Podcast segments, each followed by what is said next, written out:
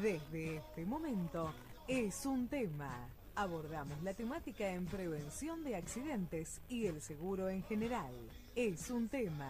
Producción, Ilusiones del Mar, Creaciones e Innovaciones Radiales. Es un tema con la participación de invitados especiales y colaboradores que brindarán información y testimonio de situaciones siniestrales y de seguridad. Es un tema. Dos horas. Acompañan también los temas musicales especialmente seleccionados. Es un tema. En la voz comercial, Andrea Latela. Es un tema. Con ustedes, su conductor.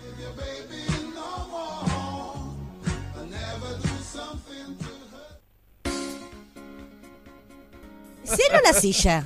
Ahí está. No, es la Recién silla. ahora Ah. escucho bien. Me pusieron, me quisieron bajar, me pusieron la silla más baja. Bueno, queridos amigos, arranca toda la información actualizada del país y del mundo, energía y buena onda, mensaje de ustedes, participación en vivo de nuestros amigos los oyentes, entrevistas, tendencias, especialistas, cultura, novedades del mundo, música y más. Con ustedes estamos compartiendo la sensación y vibraciones que van por esas ondas, llegando a ustedes a cada rincón del planeta. Jorge, ¿cómo estás? Te presto. Buenas, buenas. Estoy bien, estoy vivo. Estás Apa- desaparecido. Reaparecí, reaparecí. Reaparecí, ahí, eh, mea culpa. Estás desaparecido. ¿Te vas a Bolivia? Yo te dije que era como intermitente. Por ahí aparezco, por ahí desaparezco, pero bueno, mucho laburo, eso es lo que pasa. Bueno, ¿Parece a mí o se está haciendo difícil? está hablando, no lo interrumpas. por No, no, no, no tenés razón. No lo puedo pisar. No, no, vamos a ver qué pasa. Estamos ahí, mucho trabajo. Eh, vamos a ver si arranca el campeonato la semana que viene.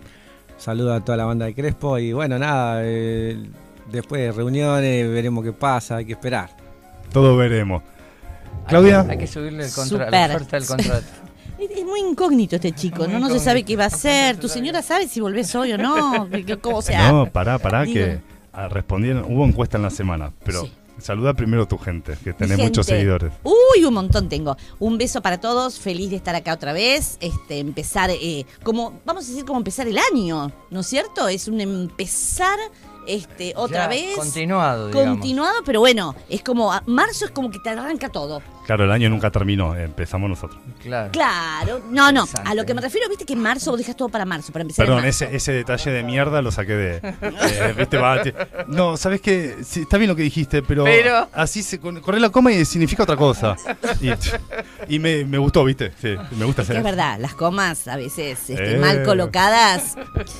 No es lo mismo un encaje... No, ¡Epa! ¿Querés que te la siga? no, No, no, ¿La no, cortamos no, acá? no, está bien dale, dale. No, no, como vos empezaste, sos mi jefe, yo te tengo que seguir o no. Hugo, Hugo, ¿Por qué no pateás? No, no lo pateé. ¿Quiere Hola? Hugo, buen día.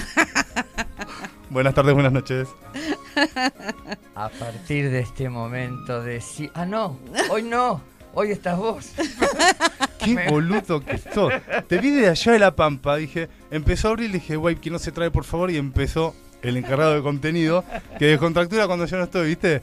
Empezó, ¿cómo hace Juan? A ver y se mueve así. Hay que mover la cabeza. Y un poco más te hace el... El meña- el meñadito. Claro. Bueno, sí, sí. Había, según Claudia, había una diferencia de porte, de, de caja torácica, pero Yo digo, bueno. te hubieses puesto algo así. Hice lo que pude. Viste, me tenía que haber puesto eso que se ponen los jugadores de. Para De que, rugby. para que no, sí, los, de, los del fútbol, Fútbol americano. que se ponen unas sombreras. Con, hubiera tenido que venir con una de esas. me Yo tardo. No sé, Juan, si te lo dijeron, pero sos irreemplazable. O sea, no hay nadie que lo haga como vos. Yo te quiero cuidar el lugar, así que la próxima vez que vos te vayas, ya sabes quién se sienta ahí.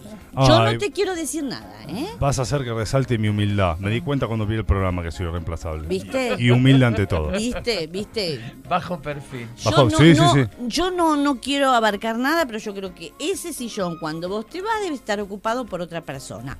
No sé, lo, dejo bueno- a tu criterio. Lo bueno que no hay sillón. Perdón, me salió vuelta el Hugo. Claro. Es una silla. Es una Ah, es una silla. Pensé Sí. que era un sillón. Como No. me dijo un alumno una vez, la ¿Qué? tuya es la mejor modestia.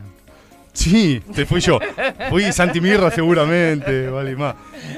Bueno, Jorge, ¿qué pasa con el fútbol? Arrancó el campeonato, estamos... Miré poco y nada, miré poco y nada, te voy a ser sincero. Te vi, ahí- pará, miraste poco y nada, pero estuviste a full, se te ve por las redes sociales, Sí. entrenando a los pibes. Nosotros con, con, con Crepo arrancamos el 5 de enero la pretemporada. generalmente todos arrancan ahí, primera división, C, D, todo. Después sí, tuvimos mucho amistoso, he ido a unas canchas a mirar algún, algún que otro amistoso contra para- Paraguayo, la Ferrere. He ido a mirar varios así, eh, al Boys, viste, también un- algún entrenamiento de primera división. Pero hasta ahí. Después. ¿Se, se reforzaron? Sí, obvio, siempre dentro de lo que se puede, lo- los clubes en lo económico siempre siempre traen...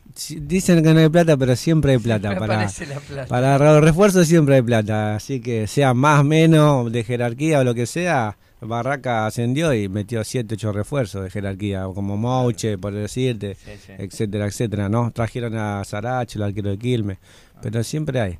Siempre hay. Bueno, este... Es que si no te reforzás dentro de todo en la competencia, no puedes estar. Por ejemplo, como Barraca ascendió, tiene que mantener la categoría. Hoy no Claro. puede decir yo quiero salir campeón. No, tiene que sostener la categoría, estar ahí y después más adelante ver si puede pelear algo de acá a un futuro. No, no, no ya, ¿no? Yo estuve viendo el, el campeón, el Nacional B, son 37 equipos, es imposible. ¿Cómo hace para ganar un torneo de 37?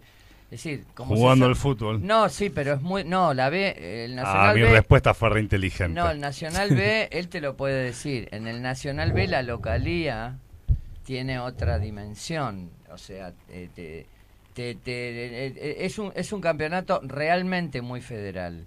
Mucho más que la primera división. Bueno, la Copa de la Liga que se llama en esta ocasión. Y son 37 equipos. O sea, no- eh, entiendo que no hay partido y revancha porque no sé tampoco por qué no por qué no lo dividieron en dos zonas. Hubiera sido, no sé, me parece un poco más fácil, pero bueno.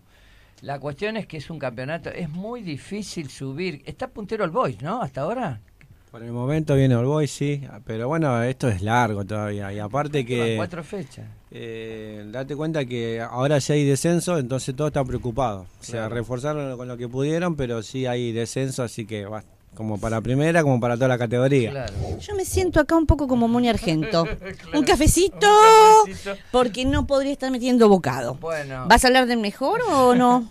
Porque ahí por lo menos podría tocar algún temita, ponele. al mejor le sacamos un empate glorioso. Este, después de ir perdiendo 2 a 0. Por algo somos el primer grande. si se Jorge. conforman, si se conforman con un empate, bueno, Bueno, está bien. No, lo que pa- a ver, cuando un equipo va ganando 2 a 0 y el otro le empata, se frustra el que va ganando. Es una cosa lógica esa. Eso es muy muy O estadístico. sea, a lo mejor es una estrategia, eh, ojo. Otro le empata, Dejarse empatar. Ojo, y no sé. Una cosa lógica esa. Eso es muy muy estadístico. sea, Me estoy escuchando media hora antes. Sí, perdón, estoy haciendo quilombo con la computadora mientras ustedes hablan de fútbol. Bueno, está muy bien. De fútbol. Es decir, eh, puede faltar un, un par de programas más, ¿eh? está todo bien. Sí, claro. Este, Estaba pensando. Yo eh, no, no me vi ahí eh, la otra vez. Faltaba algo. estamos, estamos, este, estamos en zona de, de No digas guerra, por favor. No. no, no. eso después.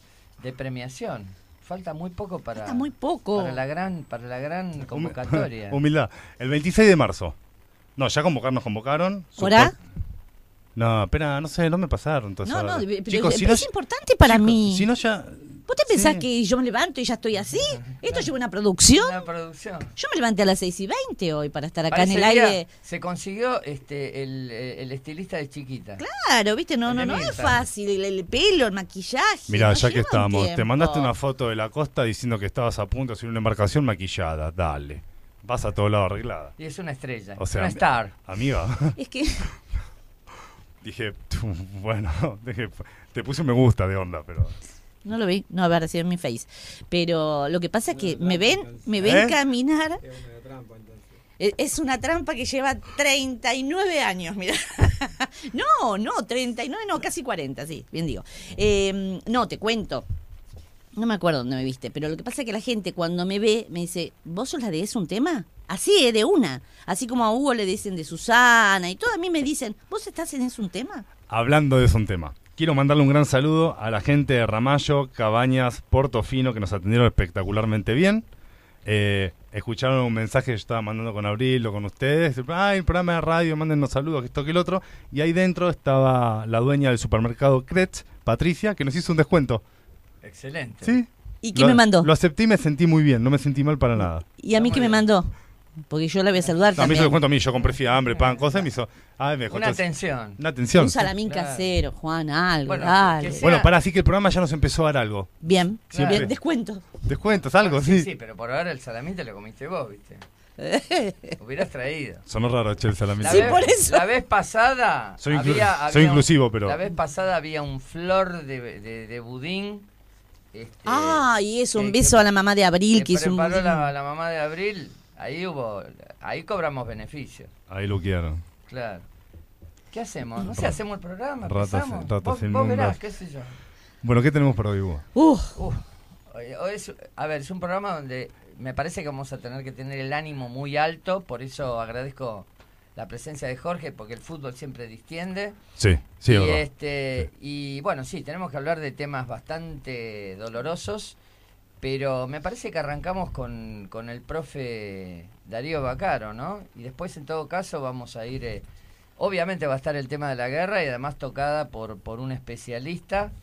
Germán pero- Lavalle. Pero también este, vamos a, a tratar de, bueno, de mantener el espíritu alto y de dar el mensaje esperanzador que damos siempre desde este nuestro humilde rinconcito. No, humilde ya no tiene nada. Bueno, desde este- nuestro rin- desde nuestro soberbio rinconazo. Ahí está. Va más con vos, no me mientas. Bueno, hoy le, hoy le vamos a pedir a fútbol de que también toque un poquito, a ver, o una opinión en realidad, no, que toque una opinión de que piensa. Un, un segundito, ya te saco al aire. Estamos, hola, esperá, esperá que estamos en prueba. Acá el programa es así. Eh, esto es así. sí. Yo lo veo a Matías Martín, todo eso hacen todo en vivo, no importa. Todo en vivo, no importa. no, porque vos ya me estabas mirando, me estabas por clavar una viroma en el ojo porque, porque ya salió el cosa, ¿no? Me hacen una fama, te juro, me tienen contra la Tranquilo. cuerda, me tienen. Tranquilo, Jorge, si no arrancá vos que. vos tenés cada salida. Compartile más el micrófono, Jorge, que tenemos un par nada más. Somos pobres. ¿quieres que me vaya? Son tres contra uno hoy. No, ¿Vos pensás no. que vas a poder contra mí y ellos dos? Mira, no te hagas la polenta, pues como corro, no me agarran ni en pedo. Bueno, ¿quién está en el aire? Vos. Pero estamos hablando de otra cosa y Claudia me distrajo. En el aire, bota las nubes. en el aire. Tenemos en línea desde San Clemente, el Tuyú, Abril y Tomás, y se fue de joda. Dijo, ay, ¿sabes qué pasó cerca de lo del profe, Darío Bacaro? Mira. Dijo, si querés de... Es el Mar del Tuyú. San Clemente dije, Mar del Tuyú. no, te corto entonces, si no es de San No, Clemente si no, no. San Clemente no hablamos. No. Perdón, me, equi- me equivoqué. Desde el mar del Tuyú, Abril y Tomasi con Darío Bacaro. La producción se rompe el alma escribiendo lo que vamos a decir para que vos le erres la localidad, Juan. Perdona. Aparte, Aparte, aparte el que me dio el pasaje para venir acá fue Hugo. Todo esto se arregló con él. Él ¿perdón? me dio un viaje gratis, todo ahí. ¿Perdón? No, no, no, ahora sí que me levanto y me voy. ¿Que te pagó un viaje a vos? Es que, ah, pará, pará, no te olvides. Cuando dijeron que cuando dijeron que en el mundo iban a embargar a los millonarios rusos, este debe tener Bitcoin y está estresado porque le cancelaron una cuenta. No, no, perdón. Recién me quiso gente- dejar con el taxi en Rivadavia y no sé cuánto para ahorrarse cuatro cuadras y a vos te paga un viaje a Mar del Tuyú. Explícamelo porque no lo estaría entendiendo, Abril. Encima no fue, fue en business. Ah, no, llega ¿Hay aeropuerto en Mar del Tuyú? Es, es terrible. bueno, ¿estás ahí con el profe, Abril? Abril, estamos Estamos acá. acá, estamos acá, sí, sí. Tenemos aeropuerto internacional acá en Mar del Tuyú. Me parece bárbaro. Eh, escúchame, Sí. Darío, no será como el aeropuerto de Anillaco, ¿no? Que ahí era... Eh, parecido pero sin aceituna. Claro, te iba a decir, porque lo hicieron para exportar aceitunas, pero me parece que Ya. eran rellenas las aceitunas. Sí, no- nosotros para exportar con alito lo hicimos. Verdes, verdes eran. Verdes. Verdes eran. No Pero- nos podemos quejar. Pero adentro eran un poco blancuzcas y estas cosas. Sí, sí, sí. No te- Rellena de bicarbonato. No, ent- no entendí. no- ah, qué boludo, no entendía el de chiste. Anillaco, de Menem. Claro. Ah, Yo lo digo verde por el billete. Ellos dicen Sí. blanco por el, el relleno. No aclarés que oscurece, ¿No? Claudia. Ah, Llevaba harina. No es un boludo. Claro. tío. Un boludo, sí, Juan, sí. Sí, llevaba harina. Sí, era todo triple cero ahí. Que valía un montón. Claro, era No. todo triple cero. pero era de la buena. Era de la Esa, la- Era esa la- no había Ah, problema. No era la rosa. No, no, no, no, no. Esa, esa era la buena. Bueno, muy bien, Darío. Desde el Aeropuerto Internacional de Mar del Tuyú, ¿Qué nos vas a contar hoy ahí? ¿Que estás ahí Bueno, mira, vamos a recordar eh, que está muy cerca la fecha, este, el Día Internacional de la Mujer. ¿Sí? Ajá. Esta fecha que muchas veces es un tanto eh, mal interpretada porque se terminan diciendo feliz día. Y nosotros entendemos que vale el saludo, eh, pero no es un día feliz, porque básicamente hay que contar cómo se llegó a establecer el Día Internacional de la Mujer. Y para eso, en ese Congreso Feminista de 1911, eh, se tomó, tuvieron en consideración tres hechos claves. Eh, el primero y principal, este, una huelga de 1856, donde eh, por un accidente laboral hubo muertos y se negaron a parar la producción. Esto originó una movilización importante en Nueva York y bueno, hubo represión este y se terminó, eh, terminaron reprimiendo y matando 129 trabajadoras. Eh, más adelante, en 1910, también la- las obreras del Triángulo, eh, fábrica de camisas, eh, también en Nueva York, eh, en una huelga se la citó a, a negociar para salir de la huelga, se encadenaron las puertas y se prendió fuego el taller. Y mataron más de 200 Mujeres. eh, trabaja- mujeres trabajadoras, ¿no? Y por último, que esto vino un poquito después, que ahí se terminó de, de consolidar, que fue la acción de las mujeres rusas durante la Primera Guerra Mundial, que a grito de paz, pan y trabajo, eh, guerra, Rusia, las cosas parece, ¿no? Sí. Que se tocan en algún punto. Fueron eh, castigadas. presionaron para que, bueno, el gobierno del zar saliera de la guerra y eh, esto, el estado de convulsión interna que estaba Rusia en aquel momento terminó a la larga desencadenando la, la revolución de octubre, ¿no? Eh, bueno, estos hechos eh, consolidados, considerados en conjunto, hicieron que eh, a la larga se estableciera el 8 de marzo como Día Internacional eh, de la De la Mujer, Mujer. ¿no? La Asamblea de Naciones Unidas eh, lo instituyó en 1975 y a partir de ahí este, se considera el Día Internacional de la Mujer, fundamentalmente la mujer trabajadora, pero englobando a todas en general, este, y teniendo en cuenta que acá lo que se está reivindicando es la acción de mujeres que se enfrentaron a regímenes injustos, a condiciones indignas y bueno, a la represión, a la cárcel y a la muerte porque estaban en esta lucha por la igualdad, ¿no? Eh, si bien el movimiento no era uniforme porque estaban desde mujeres anarquistas hasta aquellas que pedían el sufragio, pero bueno, todas estaban luchando por, por esta cuestión de, de la igualdad y, y de un trato más justo, sobre todo en el ámbito laboral, ¿no? Perfecto. Lo, que pasa, perdón Darío, eh, viste que ahora medio como que hace ya unos años es como que se distorsiona también lo que es el Día de la Mujer, acoplándose este grupos feministas, obviamente, eh, por los derechos exclusivos que tiene que tener la mujer. Exclusivos me refiero a que no, no haya más maltrato, obviamente que con todo eso estoy pero absolutamente de acuerdo, pero se dejó de eh, pensar o se dejó de saber, entre comillas, por qué se festejaba o por qué se celebraba, mejor dicho, este el Día Internacional de la Mujer, que es mi lucha que yo a veces tengo en mis en mis redes, este que también por ese motivo tendría que haber el Día del Hombre. ¿O no?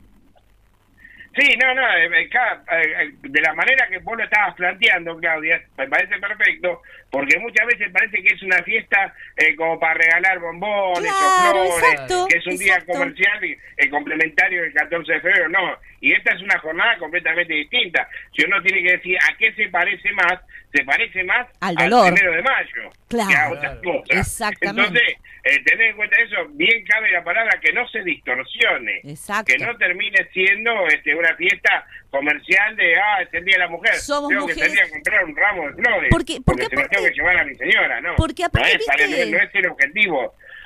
A- aparte es este, medio loco, por un lado, ¿no? Ni, ni, ni de este recuerdo. ¿Eh? por un lado es medio loco, porque por un lado decís que tenemos que ser obviamente iguales, el hombre y la mujer, pero por el otro decís ese día es mi día. ¿Se entiende? Entonces ese día yo merezco que me regales o merezco que me lleves o merezco que felicites. Y yo, perfecto, hace todo lo que vos quieras como mujer y si lo recibo, bienvenido sea. Pero vuelvo a repetir, ustedes también tienen que tener un día. Sí, sí, sí. eh, Bueno, en realidad no sé, dicen que hay un día del hombre, pero no tengo ni idea de cuál es ni por qué. ¡Ay, el aplauso! Ojo que lo pensé siempre, ¿eh? Aguante Claudia. Este, Lo pensé siempre. No, me parece que además llega en un momento donde la sociedad argentina está embarcada en uno de estos debates que a mí en algún punto me parecen estériles este por la violencia de género y demás. La violencia de género es un hecho, no la vamos a discutir ni la vamos a identificar y es uno de los peores males de nuestra sociedad. El gran peligro que yo veo, que me parece que es poner en, en- en otras palabras lo que ustedes están hablando, es ideologizar todo esto. O sea, eh, a mí me, me- me- en clase me preguntan siempre por el lenguaje inclusivo. Bueno, lo discutimos en términos lingüísticos, si es correcto, si no es correcto, si lo vamos a terminar usando todos o no, no en términos políticos ni ideológicos. O sea, que cada tema tenga su ciencia correspondiente o su lenguaje correspondiente. No que todo lo llevemos para el lado de la polémica y de la... Mira, por algo polémica en griego quiere decir guerra. ¿eh? Es decir, llevarlo todo para, para el lado de la, de- de- de- de la política y del que sale uno y que sale otro a hablar y aprovechar lo que le pasó al otro, lo que el otro no pudo hacer. Y esto está pasando lamentablemente con esto. Yo creo que en el pro- hoy realmente la, la realidad de hoy nos pide, bueno, que le demos mucho espacio a, a lo que está pasando en, en- en- en Ucrania, pero la verdad que tenemos que hacer eh, eh, en alguna próxima edición una reflexión seria sobre estas cuestiones de género Mirá, Hugo, que son eh, muy importantes. Entiendo lo que estás planteando, coincido bastante. Eh, yo no puedo hablar de lenguaje inclusivo porque no, no entiendo que el lenguaje que tenemos sea excluyente. Exacto. Eh, para mí no está, yo no veo que, porque, a ver, yo puedo- la gente que nos está escuchando en este momento es la audiencia o es el público. Y es lo mismo.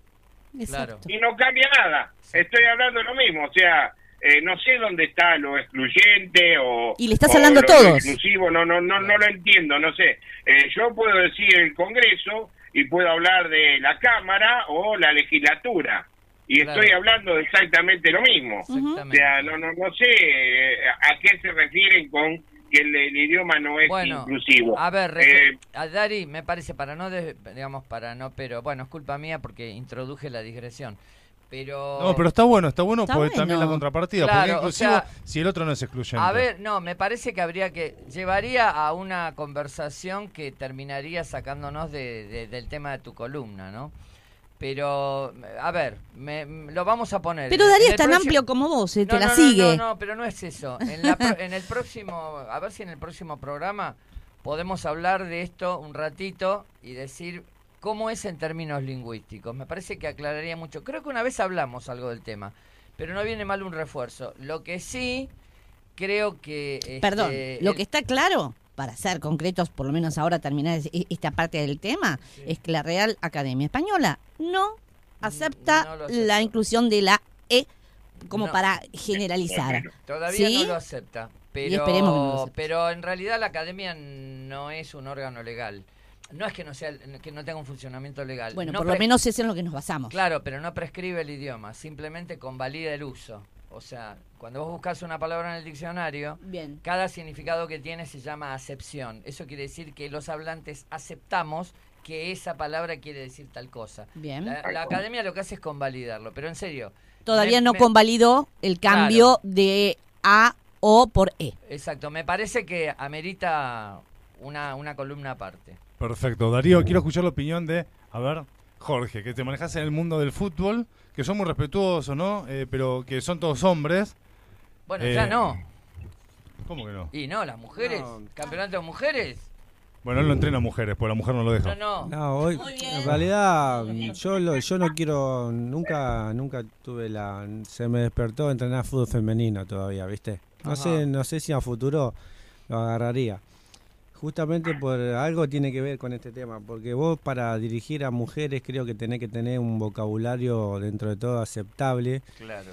y aparte que ahí no le podés errar mucho, tenés que estar muy fino porque una mirada mal o un gesto, por ahí vos haces una palmada por ahí en el lomo, lo que sea, Puede generar un malentendido. puede generar malentendido, podés tener problemas con las chicas, que muchas muchas chicas son parejas también. Claro. Y es un tema grande, ¿viste? Y menos inferiores. Por ahí si me decís primera división, porque hoy el fútbol femenino está en primera división. Si es fútbol femenino, primera división, por ahí tenés chicas de, de 15 a 35 años en un plantel de primera división, ¿entendés? claro. ¿Con esa diferencia de edad? Sí, sí, Sí, porque es como que el fútbol femenino recién está empezando a abarcar. Claro, No, reclutar es mucho más difícil. Ah, O claro. sea, yo por ejemplo, para, para conseguir una arquera, para poder mandar a algún lado, es muy difícil. No hay arquera. Y, y si hay una mujer femenina que ataje con un 1,80, un 85, ¿dónde la conseguí? Ah, claro. Las sí, chicas eh. son 1,60, Claudia. 1,65. Ella sí, ella, ella vive... Dijiste a los 35. ¿Puedo ir? Bueno, Dentro de la categoría. bueno. Me encanta tu... No te caigas de tu autoestima. Terraza, pues. terraza, terraza. Bueno, No, pero más que nada por ese tema, ¿no? Porque uno tiene que tiene que tratar de un dialecto bastante aceptable, no, Claro. no sobrepasarse, no es lo mismo yo agarro un pibe de, de reserva de primera división y lo, lo, lo puteás de la buena manera, ¿no? Para que aprenda. No, existe el che, dale, boludo. Ah, No, claro. Capaz que lo puedes hacer, no me pasó porque yo no dirigí, viste, mujeres Claro. todavía, lo puedes hacer, pero no sé si me enfocaría tanto a, a eso, ¿no? Bueno, creo que es, es todo un aprendizaje, Jorge. Es decir, Y hoy en tema con el, Claro. justamente con esto del feminismo, eh, hay mucho que te juega en contra, como, como, como, como hombre, ¿no? Porque por ahí todas esas cosas te puede llevar a una denuncia, Claro. te pueden hacer una causa, por ahí vos no hiciste nada, te pueden armar una causa igual. Me estoy imaginando Y una es mujer que... complicado para Una mí. chica de las que entrenas, ponele, te tiene bronca y no deben ser todas, ¿no? Estoy dando un ejemplo, un supuesto. no eh, mala persona, te mete una denuncia y obviamente es muy normal que la justicia le crea más a la mujer y por ahí realmente el director técnico no hizo nada y como dice Jorge, claro, te comes un quilombo, un bolonqui de padre que te perjudica por toda tu vida y por eso terminás que difícil debe ser, ¿no? Eh, conseguir un director técnico para mujeres que tiene que pensar en todo esto que está diciendo Jorge. Mira, yo no lo vi así. Mira Y que, volvemos, bueno. y volvemos al tema que se está pidiendo igualdad. Si vos estás pidiendo igualdad, vos sabés cómo tratan a un pibe que está jugando al fútbol. No le dicen, che, muñeco, vení, patea Claro. más eh, fuerte por este Claro, lado. Escuchame, dicen, acelera un poquito. Dale, dale, bola, dale, ponele onda. que- Dale, acelerá, o sea, claro. se lo decís eso a una mujer y es como dice Jorge, te puede Claro. mirar mal, te puede juzgar, te puede denunciar. Oh, y el como decís cabezón. vos, te comes una denuncia injusta que después, por El más que te la limpien y que por más que te digan que no lo hiciste, vos quedás mal. Tu conciencia queda mal, Claro, claro. ¿se No, entiende? No, no, me pare- vuelvo a insistir. Eh, respetemos los tiempos. ¿eh? Si vos querés tener en tu jardín un árbol centenario, esperá 100 años. Es decir, estamos en un proceso de aprendizaje. ¿eh? Es decir, estamos aprendiendo esta nueva, eh, digamos, esta nueva realidad donde la mujer participa de manera muy protagónica en actividades que antes solo estaban reservadas a los varones. Lleva un tiempo la adaptación, tendremos que aprender y mientras tanto seremos muy cautelosos. Para mí, el fútbol la estropea a la mujer. ¿Por qué? Le estropea las piernas. Ah, mira, Ah, bueno, ya, qué machista. Darío, Darío, Darío, nos Sí. van a cerrar el programa, Yo, yo- Darío. yo te cuento un secreto, Darío, nada más. Yo tengo una hijada que la rompe, pero la rompe mal, ¿eh? Vos no sabés lo que juega. Este, no voy a decir No, no, quién, no voy a decir sí, nombre, sí, apellido, pero, nada, pero bueno. la rompe.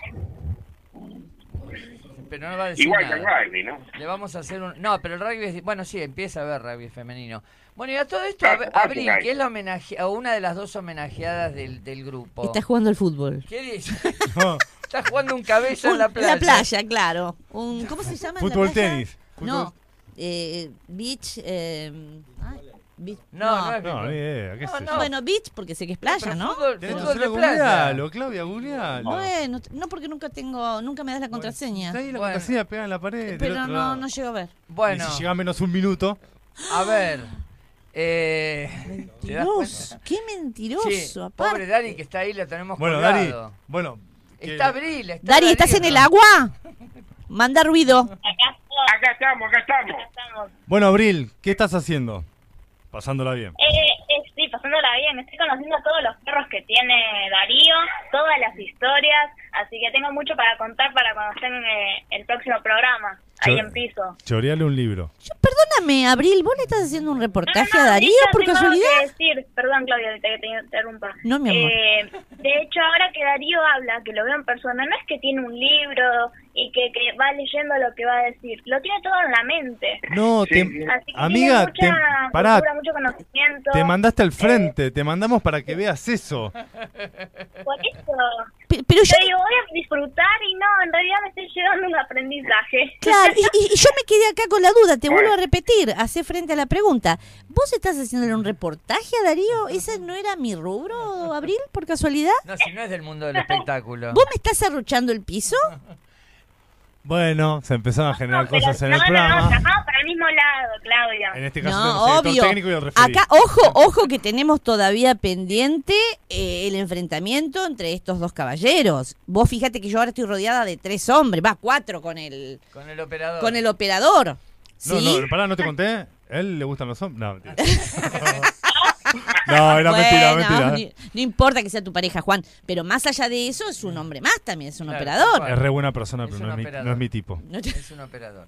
Disculpame, Ale. Bueno, eh, Después te bloqueo del WhatsApp.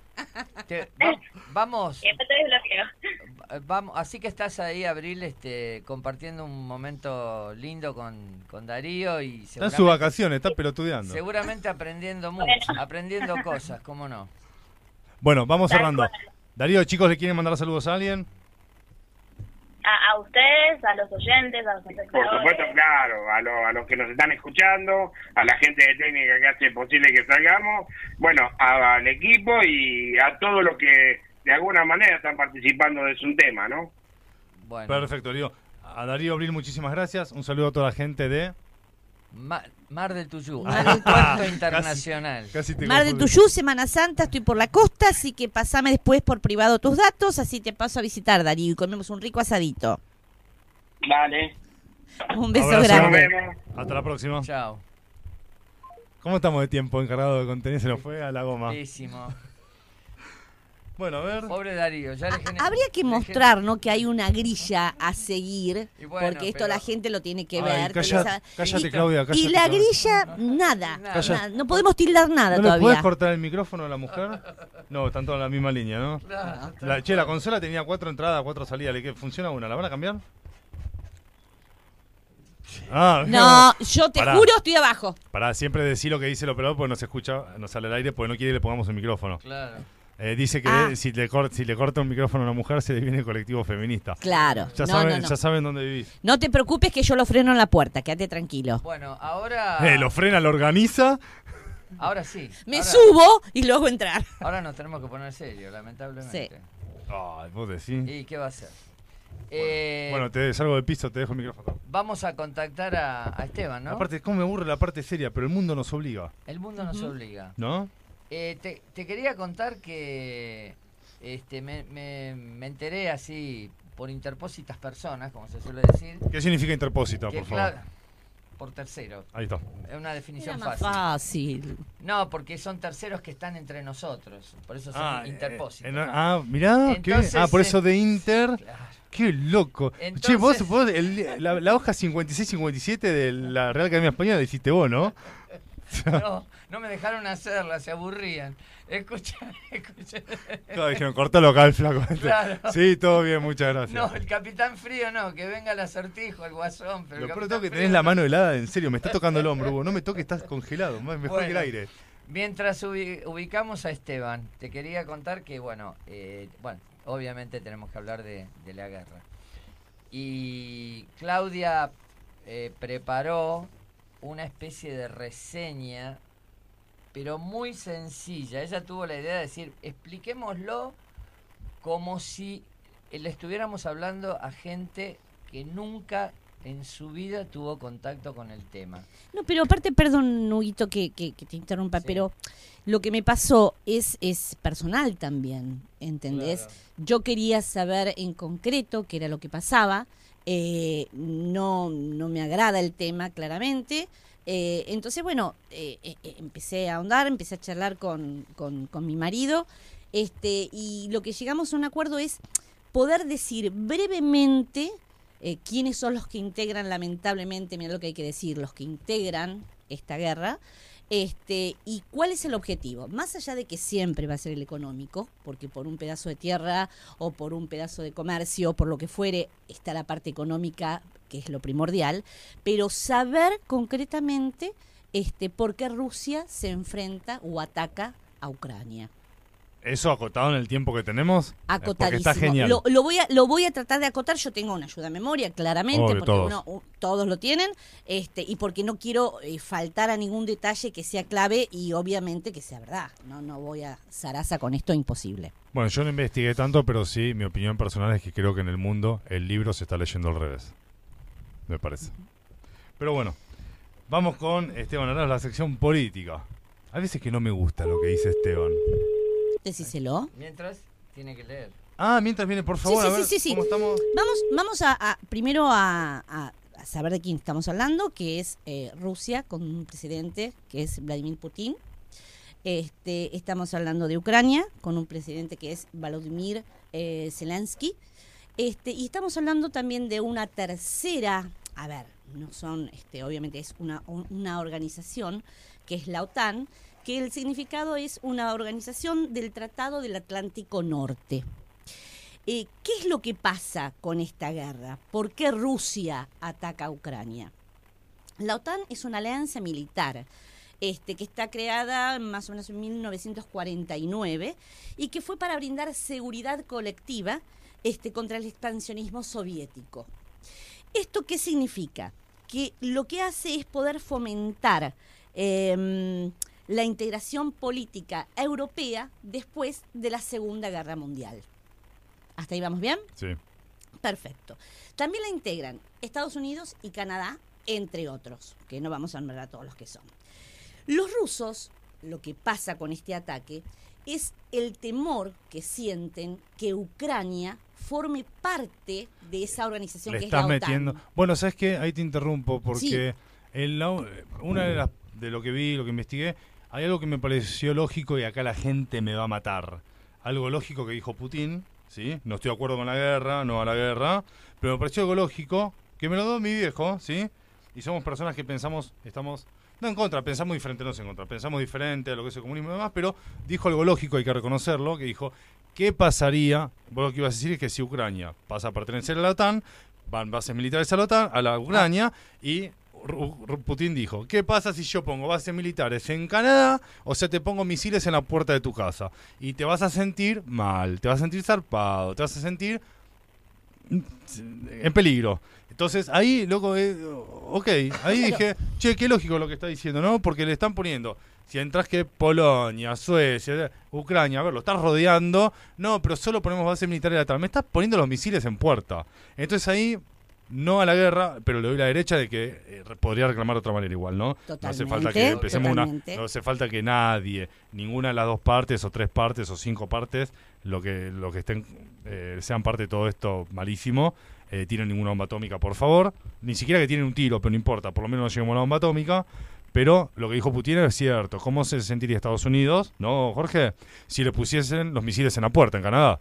No, y yo pongo una O base en México. eh, lo- ah, que pertenezca al grupo. y- Claro, pero- que en realidad Ucrania lo que... Lo que ¿Estados Unidos no haría lo mismo, gente? Bueno, a ver. eh, No, ¿sí o no? ¿Haría lo mismo o no? Sí. Sí, Sí, haría lo sí, mismo. claro. claramente. de No sé hecho- si atacaría, pero presentaría un reclamo y se me haría de hecho- alto quilombo. De ¿o no? hecho, de hecho lo ha hecho. Y eh, bueno, varias veces. en Colombia, Ahora, cuando quisieron poner en Colombia. eh, no, otras co- y en otros lugares lo hizo en la práctica, ni siquiera fueron amenazas. Me parece que, a ver, da para hablar horas. Horas. Sí. Uno tiene que, es como cuando estás viendo un, no sé, Perdón que te interrumpí. No, comba- Me un pareció combate- interesante. No, está perfecto. Aclar- Esto es un- no, pero una charla. aclaraste cómo era todo. No, aparte que lo bueno que fue aclarando y ahí salieron las preguntas, ¿no? Y... Que acá también está la pregunta de... uh. Creo que como más o menos por lo que entiendo hay como un problema de independencia ahí, ¿viste? Los rusos y los ucranianos eh, se independizaron lo de ellos. Entonces, los rusos lo que quieren es que sean Rusia directamente, no que no haya mucha mucha base como bien decía ella al costado, ¿no? Porque Kiev de ellos lo Al costado conquistaron. pegaditos. Ellos cuando conquistaron en el 2014 creo que fue Crimea. Crimea, también ya hubo esta guerra y no fue tan revolucionaria que salió por todos lados. Sí, si bien estuvo, pero como que ya viene este problemita, ¿no? Eh, los rusos quieren que hablen en ruso, no que hablen en ucraniano. Sí. O sea, que, se- que sean prácticamente de, de ellos mismos. La es como cultura, que claro. si se independizan de ellos, va, eh, ahí está el problema. Porque si se meten en la OTAN, ya se ponen en contra de Rusia. Claro. ¿Entendés? Exacto. Eh, Ese bueno, es el entonces- miedo. es Un Boca miedo- River. No, de todas Es- formas lo que digamos lo que hay acá es una es decir, una falta de liderazgo. Seguramente Esteban ahora nos va nos va a decir este nos va a comentar eh, otros datos. Ahora, perdóname, Pero- Huguito, porque ac- acá también hay algo, algo, algo importante. Este, si bien nadie quiere la guerra ni quiso la guerra, este, supongo que los rusos y los ucranianos tampoco, pero Ucrania, eh, sabiendo que esto podía ocurrir, presentó un proceso de adhesión para poder formar parte de la OTAN. Eso es, vamos hablando, mal Lo pronto, la bronca que le dio a los rusos. Claro. ¿Se entiende? Bueno, Claro, hay algo ¿Está Esteban en línea? me parece, eh, tenemos comunicación con Córdoba. Creo que está en Córdoba, porque viaja mucho. Esteban, ¿estás ahí? ¿Qué tal? ¿Cómo están? ¿Cómo ¿Qué andan? tal? ¿Cómo va todo, Esteban? Hola, Esteban. Tratando de ponerle onda con todo lo que está pasando en el mundo, Esteban. Sí, sí, los estoy escuchando, estaba atento a lo que decían. Dame, dame una mano, Eh, un, un poco difícil. De- Bueno, va- vamos a arrancar por lo último que se escucha aire de la compañera ahí panelista. Eh, eh, el proceso de adhesión de Ucrania para ser miembro de la OTAN se dio durante el conflicto y no antes. Eso es una corrección que les hago de entrada. Pero con respecto a lo que se puede tomar como un análisis de lo que es la situación eh, en este conflicto entre Ucrania y Rusia, hay que entender el accionar de un, de un bando y del otro. Primero, es innegable que cuando uno traza un paralelo, empieza a encontrar en la figura de Vladimir Putin eh, ciertas similitudes con otros dictadores de extracción rusa, y podemos remontarnos a Stalin, a Lenin, nos podemos remontar más a Stalin que a Lenin. Exactamente. Pero lo que podemos dejar en claro y en base a lo que y les hablo en base a lo que pasó a raíz del jueves, sí, y voy a empezar desde atrás para que se pueda entender un poco más el eje del conflicto. Las delegaciones de Rusia y Ucrania se reunieron el día jueves en sede neutral, en este caso fue en Bielorrusia, buscando una salida pacífica o tratando de pacificar. Bueno, eh, Ninguna guerra es positiva desde ningún punto de vista y uno adopta, por supuesto, cierta simpatía o antipatía en base a lo que uno cree. En este caso voy a ser un absoluto defensor de la paz, como hago siempre porque soy una persona pacifista, pero yo creo que dejó de ser una intervención militar para ser 100% una intervención de índole civil. ¿Y a qué radica todo esto? Es que el objetivo no tiene nada que ver con la amenaza militar que se planteó en la conversación que ustedes estaban llevando a cabo. Y les voy a explicar el motivo. Si fuera de esa manera, no hubiera violado Rusia uno de los puntos que se llegó a converger el día jueves de permitirle la salida por cuestiones humanitarias, de no atacar bases civiles, y lo que se hizo con el bombardeo a la central nuclear y posterior incendio de Sarapori- así es. Eh, creo que eso es lo que nos demuestra y deja al desnudo las intenciones de lo que tiene Putin en su cabeza. Eh, la tercera etapa de la negociación que involucra al Kremlin con Ucrania puede ser que se lleve a cabo entre hoy sábado y mañana domingo, bien, pero están muy descreídos de llegar a un punto de pacificación porque, como les vuelvo a repetir, ya se violaron algunos de los puntos que se había tratado la, última vez que se reunieron, que fue el jueves, y en esas conversaciones, eh, e incluso el canciller alemán fue quien ofició de mediador entre Putin y el presidente de Ucrania, porque llegamos a un punto en donde pensamos que de va, va a haber sanciones y múltiples sanciones para, para Rusia, y no estoy de acuerdo con la intervención de la OTAN. Yo tengo una idea abierta con respecto a la OTAN desde el año 82, y permítanme acá no tomar partido ni para un lado ni para el otro, pero sí, sí creo que la intervención rusa obedece más a una cuestión civil que a una cuestión militar. Si ustedes se preguntan el por qué, es muy sencillo. En Europa, las eh, reservas recuperables de minerales de uranio están la gran mayoría concentradas en territorio ucraniano. Es la segunda, el segundo, la segunda nación en el mundo en términos de reservas exploradas de minerales. Tiene una reserva mineral de hierro más grande del mundo. Es el tercer lugar del, de Europa y la decimotercera en el mundo que tiene reserva de gas de esquisto, que son eh, ma- materiales utilizados en su gran mayoría para abastecer a la población civil. Y así puedo enumerar más y más situaciones. Son exportadores líderes en girasol, en aceite de girasol, eh, ocupan el segundo lugar en el mundo en la producción de cebada, el cuarto lugar en el mundo en la exportación de este mismo producto, es el cuarto exportador de maíz del mundo, eh, tiene muchísimas cosas que le interesan a Putin desde el punto de vista civil. Esto no obedece a nada con una intervención militar. O sea, no tiene ningún tipo de connotación. Porque acá vamos a simplificar, y aquellos que son abogados van a poder darme la derecha. Esto es como la figura del exceso en la legítima defensa, a la cual muchas veces hemos escuchado hablar. El exceso en la legítima defensa es una agresión injustificada ante un pseudoataque. Entonces, Rusia está esperando que Ucrania diga A para comenzar a invadirlo y atacarlo. Y vuelvo a repetir, me separo totalmente de la postura ucraniana, del apoyo de la OTAN, de la intervención de los países aliados. Me separo de eso. Y me paro en la frontera entre Ucrania y Rusia y empiezo a ver. La intervención se da aún en términos de negociación. Primer paso fundamental para la violación de los tratados es esa. O sea, no repelió ningún ataque Rusia, simplemente fue ejecutor del ataque y por ende fue ejecutor de la invasión. Entonces, inminente, inminente, porque informó una madrugada que se iba a desartar una guerra y, y a las pocas horas la empezó. O sea, fue algo inminente, no fue un preaviso. Eh, No hubo preaviso. No, que casi no. La, la mediación, la mediación previa desde la base secreta habla de 24 horas antes del inicio del ataque. Es decir, que nosotros nos remontemos al conflicto bélico que tuvimos más cercano, que fue lamentablemente la guerra de Malvinas. Hubo, en cuestiones diplomáticas, y luego se supo, por supuesto, a través de la desclasificación de los archivos que dejó la dictadura, eh, se supo que hubo 35 a 40 días, incluso hasta un poco más, en donde los cables entre las cancillerías argentina y británica daban parte de amenazas encubiertas, de advertencias de ambos bandos.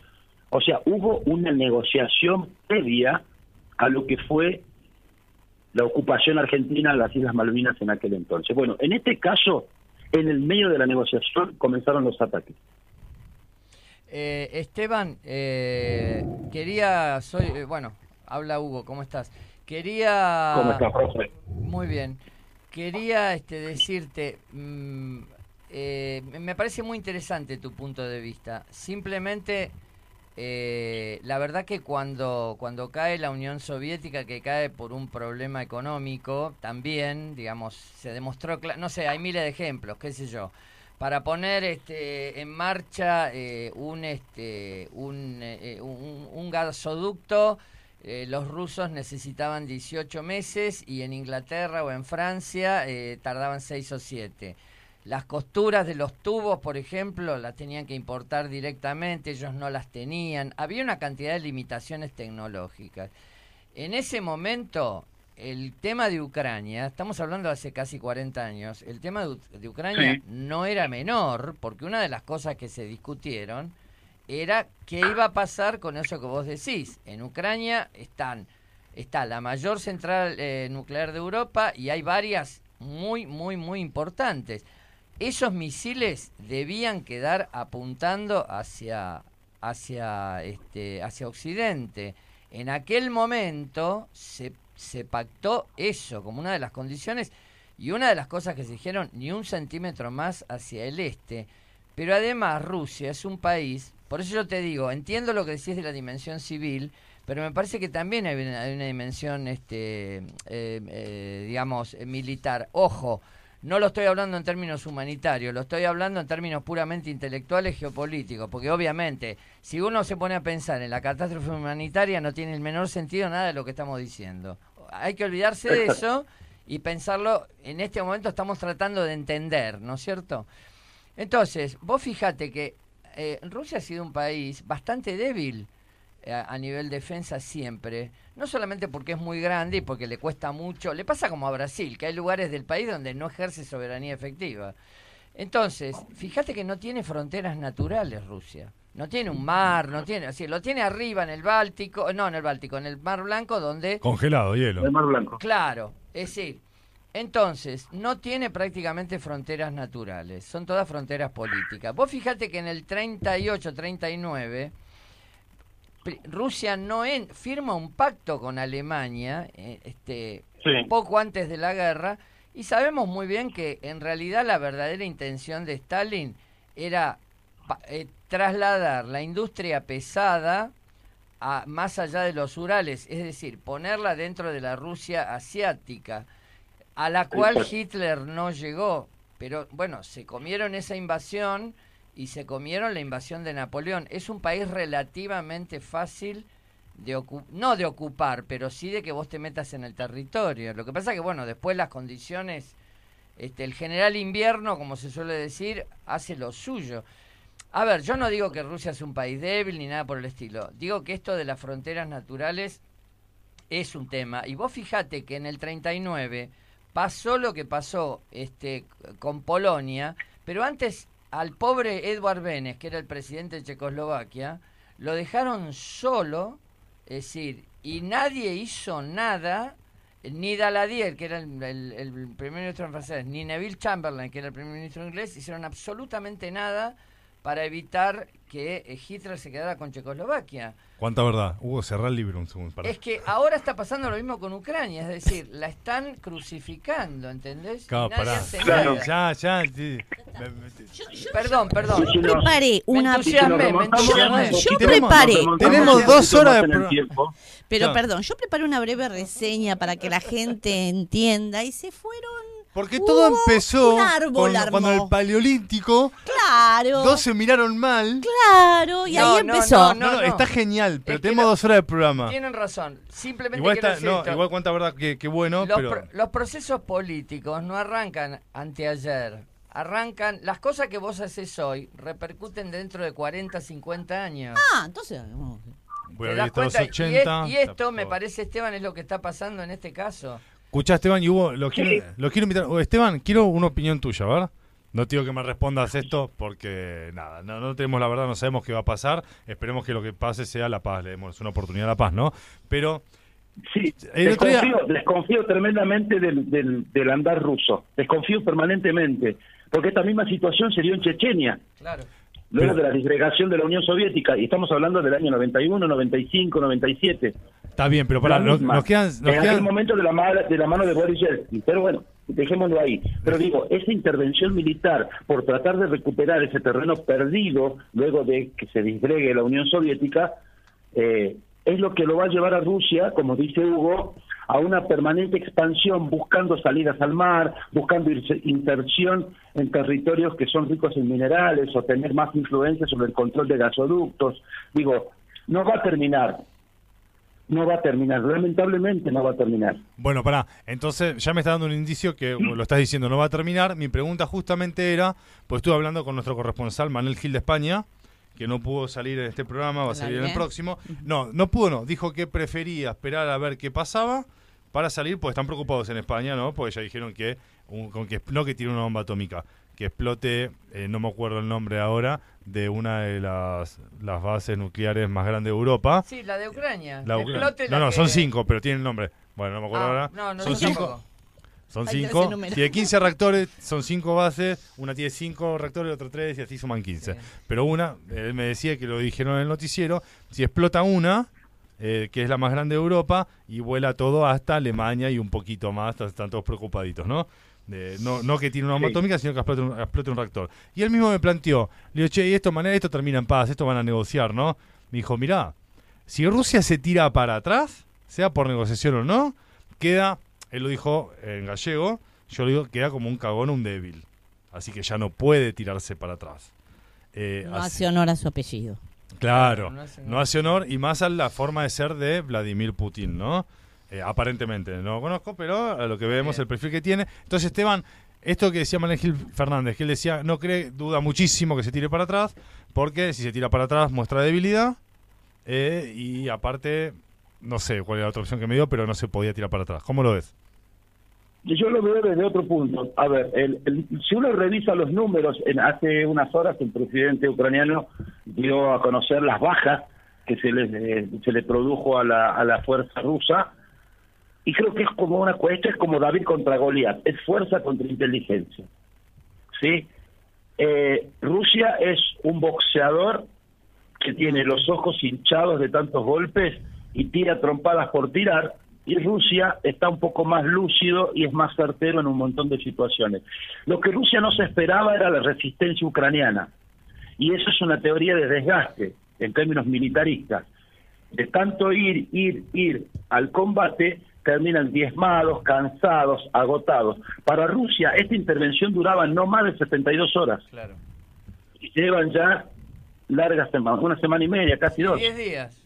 Y O yo sea, desde es mi ignorancia, desde mi ignorancia te pregunto, tarde van a comenzar a hacer efecto todas las secuelas de una intervención a las apuradas. desde mi ignorancia te repito, pregunto, ¿no? Porque ya tenemos no que, ya tenemos que cerrar. Pero yo, yo te pregunto, ¿Rusia sabía que Ucrania iba a contar con tanto apoyo?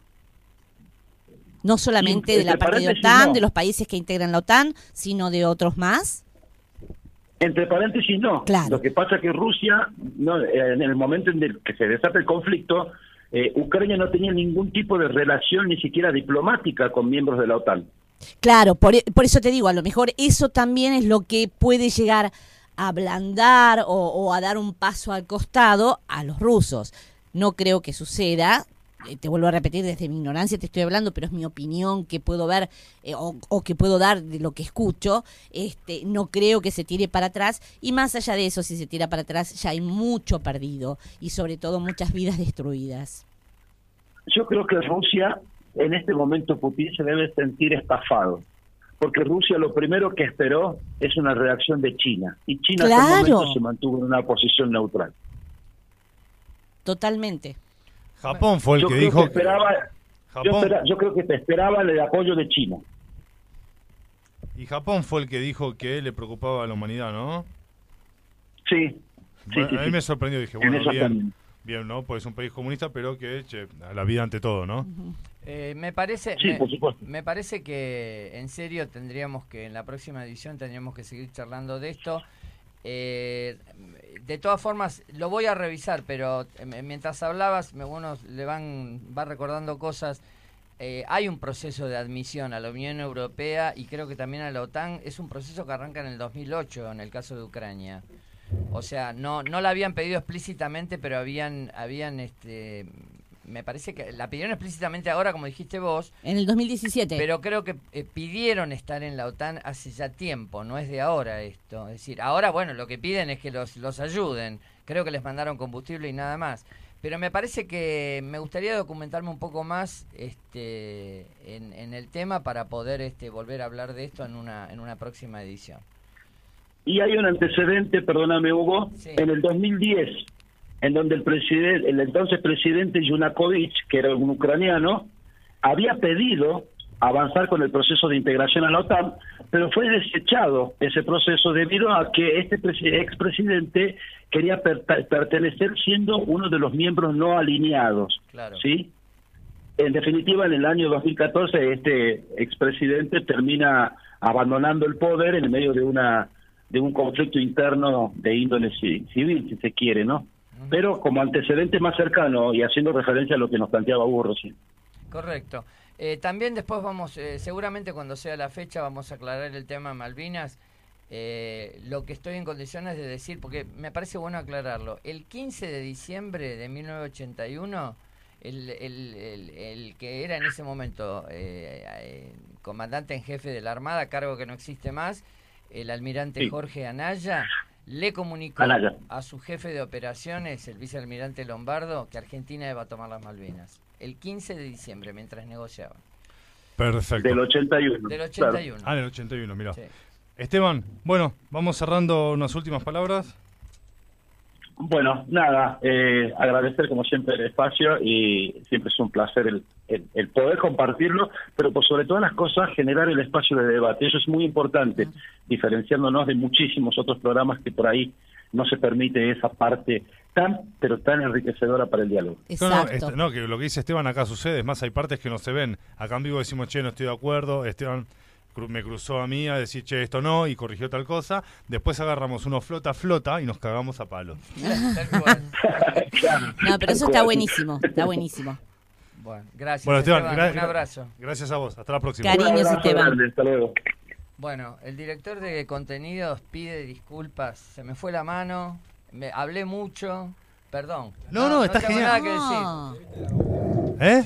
Sí, La entrevista era, Era de Hugo. Hugo, sí, pará. Cerrá el libro, te lo tuve que decir. A Hugo hay que ponerlo por audio y acá. Entonces se pregunta y contesta, se pregunta y contesta, ¿entendés? Ah, claro, me es un tanto. monólogo hecho diálogo a la vez. me psicoanalizo.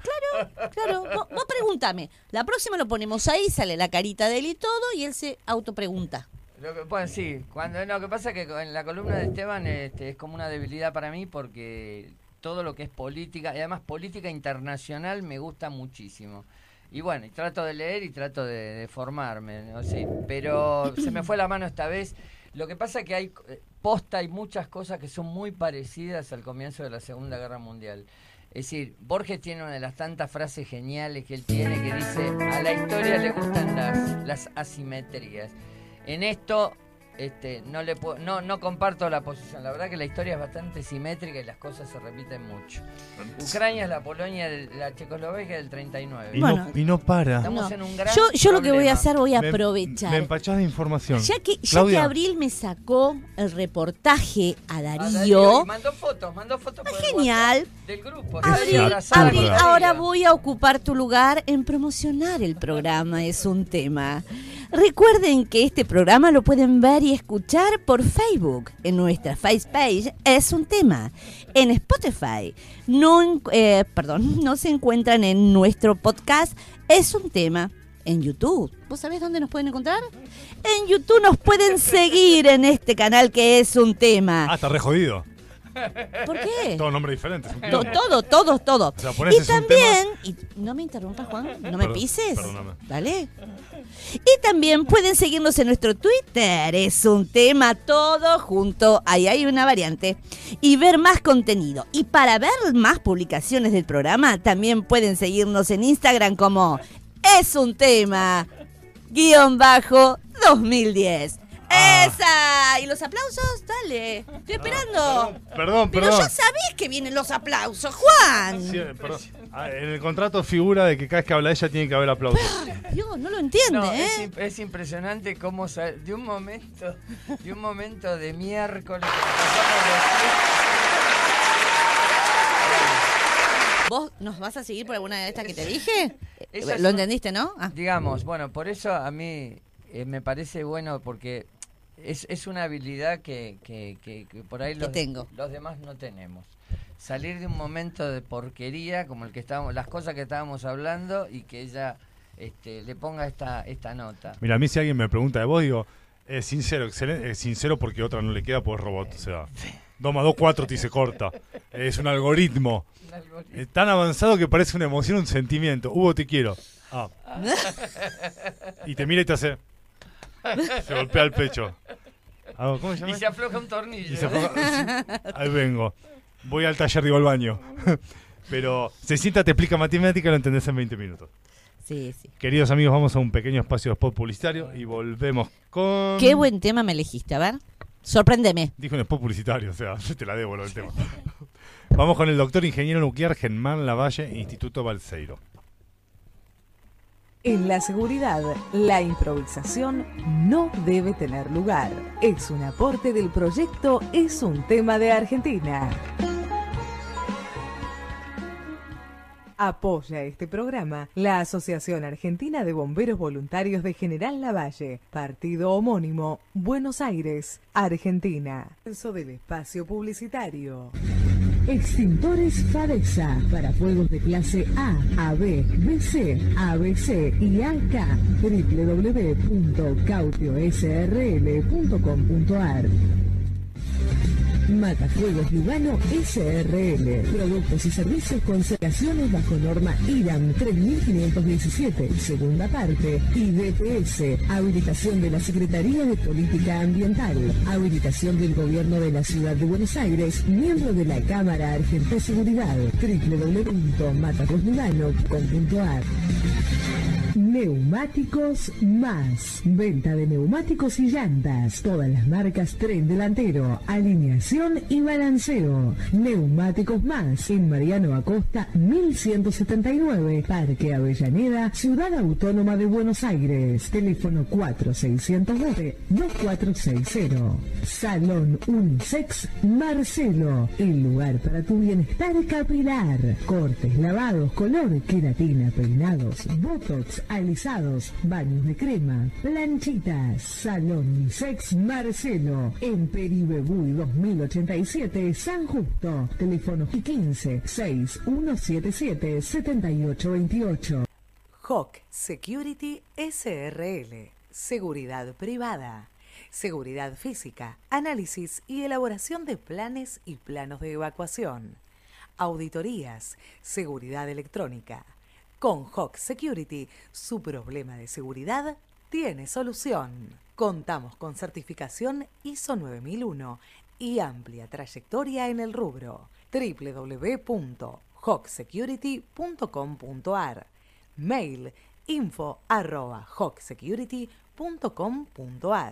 Teléfono 11 4639 4198 Hawk Security, empresa habilitada en Cava y provincia de Buenos Aires, 28 años en el mercado. Germán, ¿estás ahí? Avalan nuestra ¿Cómo experiencia. Buen día, ya te saco el aire. Acá estamos con Hugo Besati, Claudia Troisi y Jorge Santander.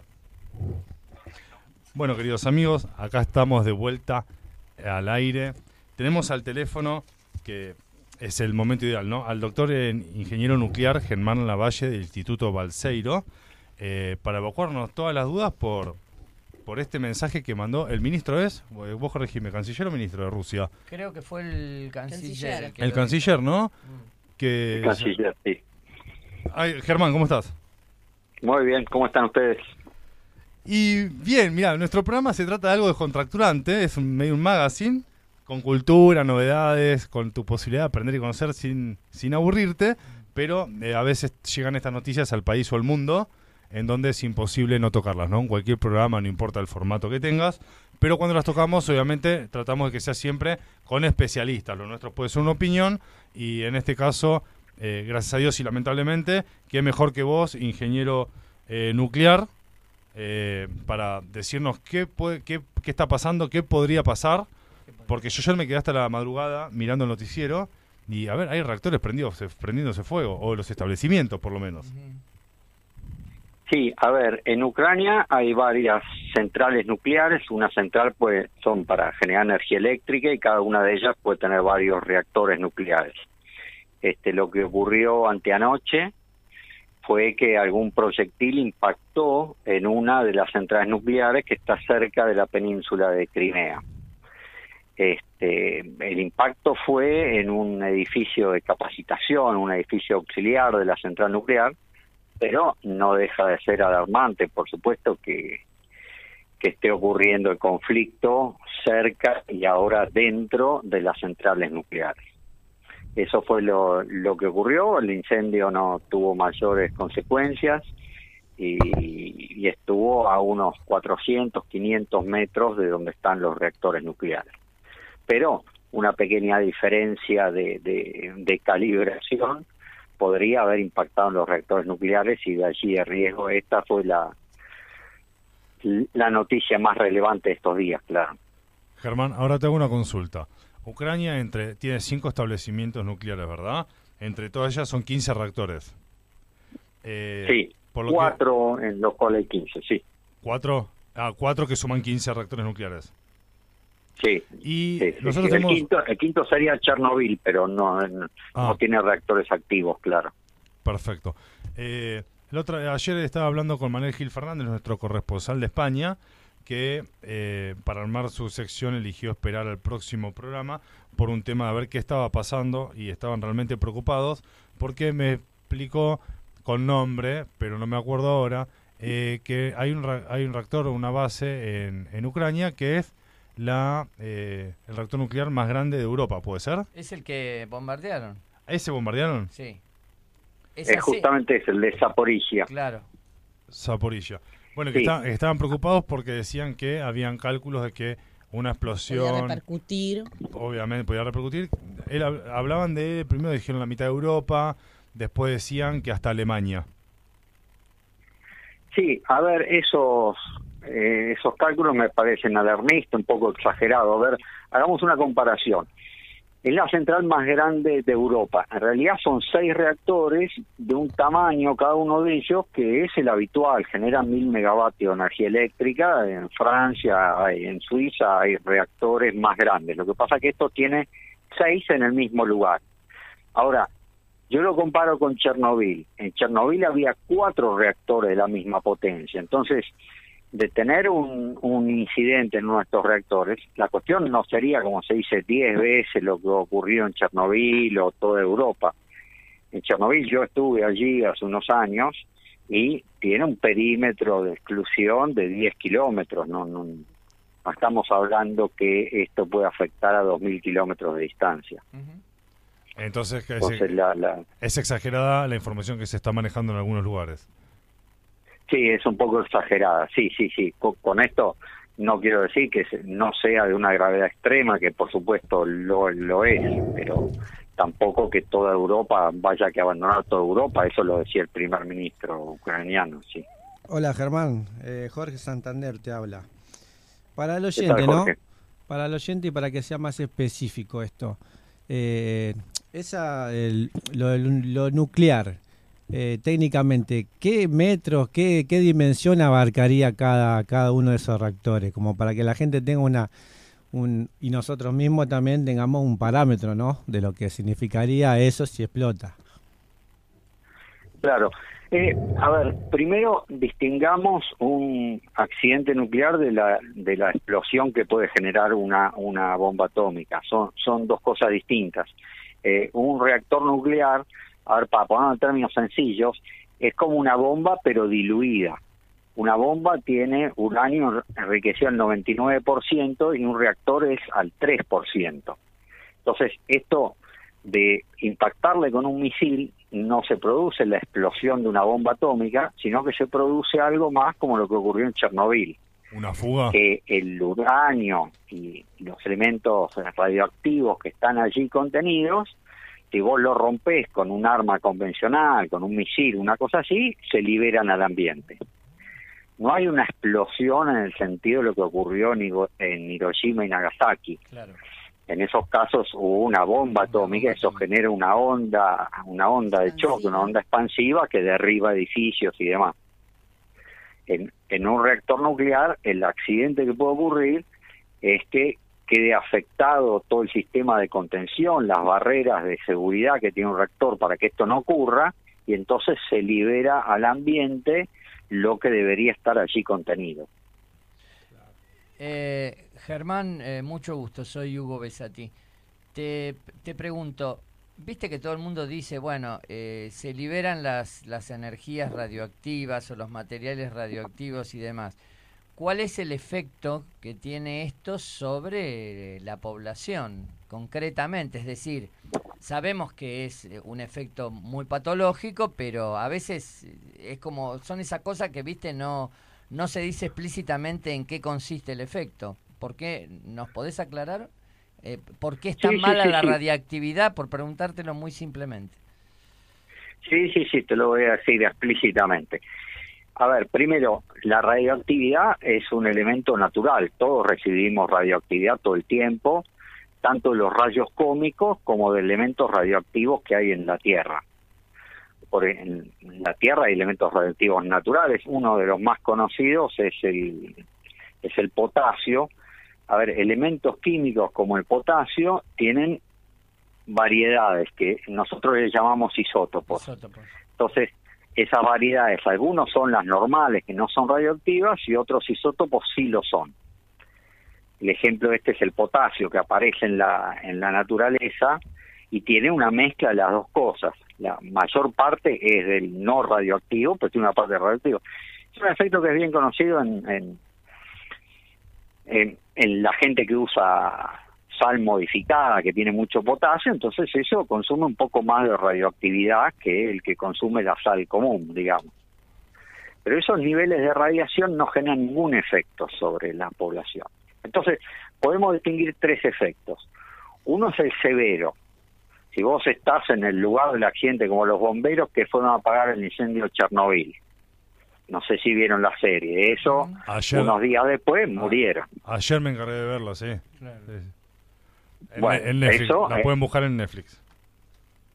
Claro, claro, fueron varios de los bomberos que fueron a atacar directamente el incendio, este, recibieron una radiación a un nivel tal que era letal. Después hay todo un rango intermedio de, de radiación fuerte que puede producir, es, es un efecto probabilístico. A alguno le causa un cáncer o una malformación genética y a otro no le pasa nada. Es lo mismo que nos pasa con el cáncer y la radiación que recibimos todos. A alguno le agarra un cáncer de piel y a otro, y a otro no. Es probabilístico ese rango intermedio, digamos. Sí. Y después está rango más abajo en el cual no, no te pasa nada, que es lo... Otro ejemplo este que, que está muy... Que, que es interesante para mirar son de los viajes, los viajes espaciales, ¿no? Uno de los problemas de ir a Marte es que el viaje dura nueve meses y estar nueve meses sin la protección de la atmósfera y del campo magnético terrestre, vos recibís mucha radiación. Claro. Entonces la NASA y sus análogos en, en China, Rusia, están estudiando, bueno, ¿cómo hago para que mis astronautas reciban menos radiación? Es otro ejemplo de, de, de la vida, no llamémosle diaria, pero sí de lo que va a ocurrir en el futuro. Perfecto. Germán, y otra cosa que vi, que uno, uno, yo cuando lo escuché, que hablaron de mil veces la bomba de Hiroshima o Nagasaki, eh, depende de quién la escuchás, cómo lo tomás, ¿no? Pero me pareció sorprendente lo que dijeron, fue alguien de Rusia, y que, eh, canciller creo, y cuando lo dijo me sorprendió, dijo porque si, eh, obviamente dijo que si hubiese una guerra nuclear sería devastadora, no dijo nada nuevo, pero cuando habló de algo mil veces, la bomba de Hiroshima o Nagasaki, yo me puse a bullear el territorio o la superficie que afectó eh, las bombas de Hiroshima y Nagasaki, y mil veces no me lo quiero imaginar. ¿Nos puedes explicar un poquito eso? ¿Es posible? Sí, en este caso no es una exageración, en este caso es correcto. Este, a ver, la energía de las bombas, las nucleares, las convencionales, se mide en una unidad que es el kilotón. El kilotón son mil toneladas de TNT. Entonces, para comparar con una bomba común armada con un producto químico como el TNT, bueno, yo junto mil, un millón de kilos de TNT, ese sería un kilotón. Las bombas de Hiroshima y Nagasaki tenían entre 15 y 20 kilotones. Es decir, como 15 millones de kilos de TNT se hicieron explotar allí en, en Japón en el año 45. Las bombas, las más poderosas actuales, tienen del orden de los 10.000 kilotones, es decir, efectivamente, más o menos 500 mil veces más potencia que la que explotó en Hiroshima y Nagasaki. Hacer El cálculo. efecto que tiene, entonces, es efec- efectivamente que la onda que producen eh, como distintos anillos alrededor del lugar de la explosión.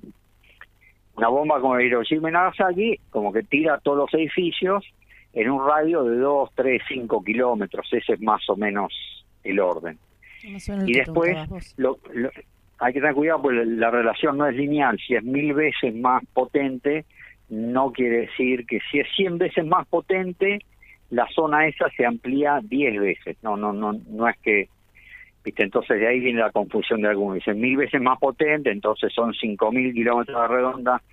No, no es así porque se expande al espacio, se expande tridimensionalmente la onda expansiva pero sí, en varios kilómetros a la redonda, suponete 80 kilómetros a la redonda, tira todos los edificios que encuentra. Ese sería más o menos el orden de magnitud del efecto de, esta, de las bombas más potentes actuales. Por supuesto, hay, hay, hay mucho menos potentes, hay algunas que son menos potentes que la de Hiroshima incluso. O sea, Germán, si la tirás en Capital Federal, volarían todos los edificios hasta posiblemente Luján.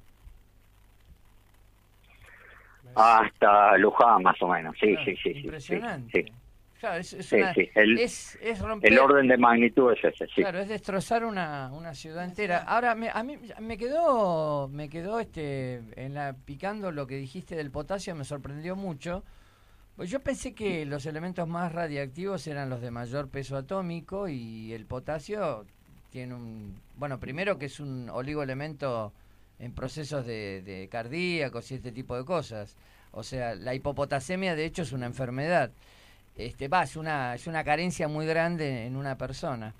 Este, pero eh, no- pensé que eran materiales más altos, como el radio, este, alguno de esos. No sabía que eran elementos de bajo peso atómico. O sea, es en cualquier, No, no, es en cualquier isótopo. Digamos, cualquier elemento químico, desde el hidrógeno, que es el más liviano, tiene isótopos Sí, sí, sí. radioactivos. Sí, ¿Qué pasa? Algunos de ellos están presentes de manera natural en, en la naturaleza, perdón por la redundancia, y otros no. Claro. Entonces, que están presentes de manera natural, hay unos pocos, el potasio y algunos elementos pesados, el uranio, el radio, El es un- otro de los elementos que naturalmente uno encuentra este, que, que son radioactivos, pero el otro ejemplo muy conocido es el carbono 14, están Carbono todos los 14. procesos, lo- es parte de nuestro cuerpo humano y ese, ese elemento radioactivo, es el que se usa para datar en arqueología, ¿no es cierto? Sí, sí, para saber la antigüedad de un resto fósil, usás carbono 14. Y bueno, Sí, sí. y Bueno, bueno, y todo de- nuestro cuerpo está lleno de carbono y una parte de eso es carbono 14, Claro, sí. y de hecho el hidrógeno que acabas de nombrar tiene tres isótopos, ¿no? Que son el, si no me recuerdo mal, el, de- el deuterio y el tritio. Y el agua pesada se basa en eso, ¿es así? El agua pesada es exactamente, en vez de estar formada por átomos de hidrógeno, por átomos de deuterio. Y también está en la naturaleza. Nosotros en Argentina hay una planta sobre el río Limay, la planta de producción de agua pesada, a lo mejor la han visto en Arroyito, al sur de Neuquén. Y ahí lo que se hace es extraer el agua pesada, no, no se la fabrica, se la extrae del agua que fluye por el río Limay, sí. Claro. Este, vos eh, sos egresado del Balseiro, ¿no es cierto? Correcto. Correcto. ¿Y qué, qué estudiaste? Ingeniería nuclear ahí. Estudié ingeniería nuclear y después hice el doctorado en ingeniería nuclear, sí. ¿Lo hiciste también en, en Balseiro o lo hiciste en el exterior del país? También en el Balseiro, el doctorado, sí. Correcto. ¿Y por qué te, perdón, me, me da curiosidad, por qué te suscitaron este tu curiosidad estos temas? O sea, ¿por qué, por qué le- el tema de la energía nuclear? Bueno, yo estudiaba en Buenos Aires, viste que para ir al Balseiro Sí. tenés que hacer dos años primero ingeniería en otra universidad. Yo Sí. estudié ingeniería industrial en la Universidad de Buenos Aires Sí. y me pareció muy desafiante tecnológicamente, lo tecnológicamente más desafiante que yo encontraba en la Argentina en ese momento, ya, ya tengo unos cuantos años, era la, la ingeniería nuclear. A lo mejor si hubiera habido una buena carrera de ingeniería aeroespacial, le hubiera seguido también. Me, me- me interesaba el tema tecnológico. Ah, mira. Vos sabés que, este, y eso, digamos, la aplicación laboral de eso es, este, ¿qué campo de acción tiene? Te digo porque es, viste que son estas profesiones que uno dice, bueno, son raras, ¿de qué podrás trabajar? O sea, uno no se imagina mucho, ¿no? Es decir, ¿qué son organismos de defensa? Digamos, ¿Cuál es la inserción laboral de, de esta carrera? No, la verdad que la inserción laboral es tremenda. Lo que pasa es que vos lo que apuntás allí, yo yo no trabajo allí, a- a- actualmente hace 20 años que no vivo en Bariloche, ahora vivo en Buenos Aires. Este, eh, la formación que se recibe allí, la formación de, de base, matemática, física, el aprender a modelar, este, lo buscan un montón de industrias. Entonces, Claro. muchos de mis colegas, incluyéndome, no, trabajamos para la industria del petróleo. Ahora con el auge de la inteligencia artificial, este, lo- los doctores en física, ingenieros nucleares, este, están, están muy requeridos. Es decir, hay un campo de acción en lo específicamente nuclear y hay un campo enorme afuera de lo nuclear. ¿sí? Yo sé que hay que redondear, pero por mi parte solamente dos cositas. Quiero decirte que te agradezco por la, la- la claridad que tenés para transmitir este, estos conceptos que son totalmente, por lo menos solo por mí, ¿eh? ajenos a cualquiera de nosotros que no tocamos o que no estamos internalizados en ese tema. Así que por mi parte te lo súper agradezco porque aclarás muy bien las cosas. No, igual no hay que redondear, hay que redondear nada porque seguimos. Ah, Vamos a aprovechar que lo tenemos en línea al ingeniero nuclear, por dale. favor. No, no, yo, yo redondeo. Yo. No, no me redondees nada. A ver, Germán, tengo una consulta. En Argentina está Atucha, ¿verdad? Eh, inaugurada en Sí. 1968, si no me equivoco, Atucha 1, Atucha 2 y la central de embalse. Pero creo que no me acuerdo en qué año se agregó China a este proyecto o agregaron una central nuclear, ¿no? Ahí en Atucha. ¿Vos sabés algo, Hugo? No, que conteste No, el que lo- sabe. este, lo que hay en el predio ese, como te decía, en un predio se suelen construir varios reactores. Entonces están funcionando el de Atucha 1 y Atucha 2. Está en construcción un tercer reactor que es el CAREM, que es de, dise- de pequeña potencia, de diseño e ingeniería argentinos. Eso es lo que vas a encontrar en ese sitio. Y después está el sitio, como vos mencionabas, en Córdoba, ahí en, en Embalse, donde hay otra central nuclear lo que hace varios años viene discutiendo este gobierno, el anterior y el anterior, es, bueno, los nuevos reactores, cómo seguir incrementando la, la, la potencia instalada nuclear para generar energía eléctrica. Perfecto, Germán, pero antes que te hago una... anunció- Germán, pero a lo- está, está bueno, discúlpame, pero lo que iba con esto que, si no, no, no vi mal, no está mal la fuente, están a 96 kilómetros de la capital federal, ¿puede ser? Sí, sí. No es muy Sí. cerca. O sea, ¿querés que te responda yo? Te mudás. ¿Cae algo ahí? Desaparece todo. Se te a- terminan todos los problemas. se te Concreto. terminan todos los problemas. Ponele. Bueno, a ver. Yo qué- igualmente. este, Te va, ¿no? A ver, nos remitimos al invitado. Que diga él si es muy cerca o no es muy cerca. Es muy cerca, no hace falta ser ingeniero nuclear, con todo respeto a Germán. No, no. Yo cuando lo googleé y lo encontré dije, me están jodiendo, lo No. Me googleé, hubieses avisado, ya ponía el departamento en venta. me, fi- me fijé siete veces. ¿Cómo a 96 O kilómetros? sea, la pregunta concreta es, eh, bueno, eh, eh, seguramente, a lo mejor no, no, no, no, no, no, no tenés por qué saberlo incluso. Antes que San Pedro. ¿Por qué lo hicieron ahí, digamos? Esto es en Lima, ¿no? Provincia de Buenos Aires. Sí, en Lima, este, ahí queda cerca de Zárate. Sí, sí, sí, sí. Este, San Pedro. Eh, sí, ¿por qué se hizo ahí? Bueno, y si 100 kilómetros es mucha distancia o, o es poca. A ver, en el mundo desarrollado, en todos lados, los reactores están a 100 kilómetros y, y- y a mucho menos distancia, distancia también. La elección del lugar, este, uno trata de alejarlo de la gente, pero lo que conviene es tener una fuente fría cercana, un río. Claro. Eso es lo más conveniente. Si uno no tiene un río, este, por ahí conviene ponerlo en el mar, que es lo que ocurre con todos los reactores japoneses. Exacto. Y si uno no tiene ninguna de las dos cosas, entonces uno lo pone en el medio de- del campo, digamos, y ahí es que uno tiene que poner esos sistemas de refrigeración que habrán visto en la foto, unas meneas, una forma medio particular, Sí, sí, sí, sí. se ubican. Sí, sí, Bueno, sí. eso es cuando vos no tenés un curso de agua de donde refrigerar tu reactor. Claro. Entonces lo que se busca es tener una fuente de agua asegurada, este, con la cual refrigerar el reactor y el río Paraná es una buena opción. Por eso está allí. Claro. Eh, qué interesante. Y eh, eh, la última, y bueno, te, te- te liberamos. Yo me acuerdo que, bueno, en el momento, de, de- sobre todo de- de- del proceso, el impulso de la Comisión Nacional de Energía Atómica fue muy grande. Había un almirante, eh, el almirante Castro Madero, que le impulsó mucho. Era un tipo este, muy relevante en aquel momento. Estamos hablando de hace 50 años, ¿no? Casi. Eh, Un poco menos, 45 años. ¿Cómo está eso? Es decir, ¿qué actividad tiene? ¿Qué injerencia tiene? ¿La Argentina tiene otro tipo de proyectos? O sea, ¿cómo, cómo está la situación de la, de la Comisión Nacional? Claro. Eh, sí, efectivamente, Castro Madero fue presidente de la Comisión de Energía Atómica relevante, después vino el cambio de gobierno, cuando asume Alfonsín, este, hubo por supuesto cambio de autoridades y te diría que la actividad nuclear ha sufrido los vaivenes propios del país. El caso de, de Atucha 2 es bastante notable, ¿no? Porque el reactor empezó a hacerse en los años 80 y se terminó, se, se, se, se inauguró durante el gobierno de Cristina, es decir, pasaron más de 30 años de construcción de ese reactor, Claro. sufriendo todos los vaivenes y de vueltas de gobiernos que apoyaban más, menos, que tenían más dinero, menos dinero. Hoy, eh, la actividad nuclear, ustedes mencionaban este acuerdo para comprar un, un- un reactor chino. Este, bueno, eso ciertamente le agrega actividad a, a la industria nuclear y la asociada a la nuclear argentina. Si vos me preguntás a mí, este, a ver, yo a mí no me pone orgulloso que compremos un reactor chino, a mí me pondría orgulloso que diseñemos y construyamos un reactor propio. Claro, tal cual. Pero no había uno en el Nahuel Guapí.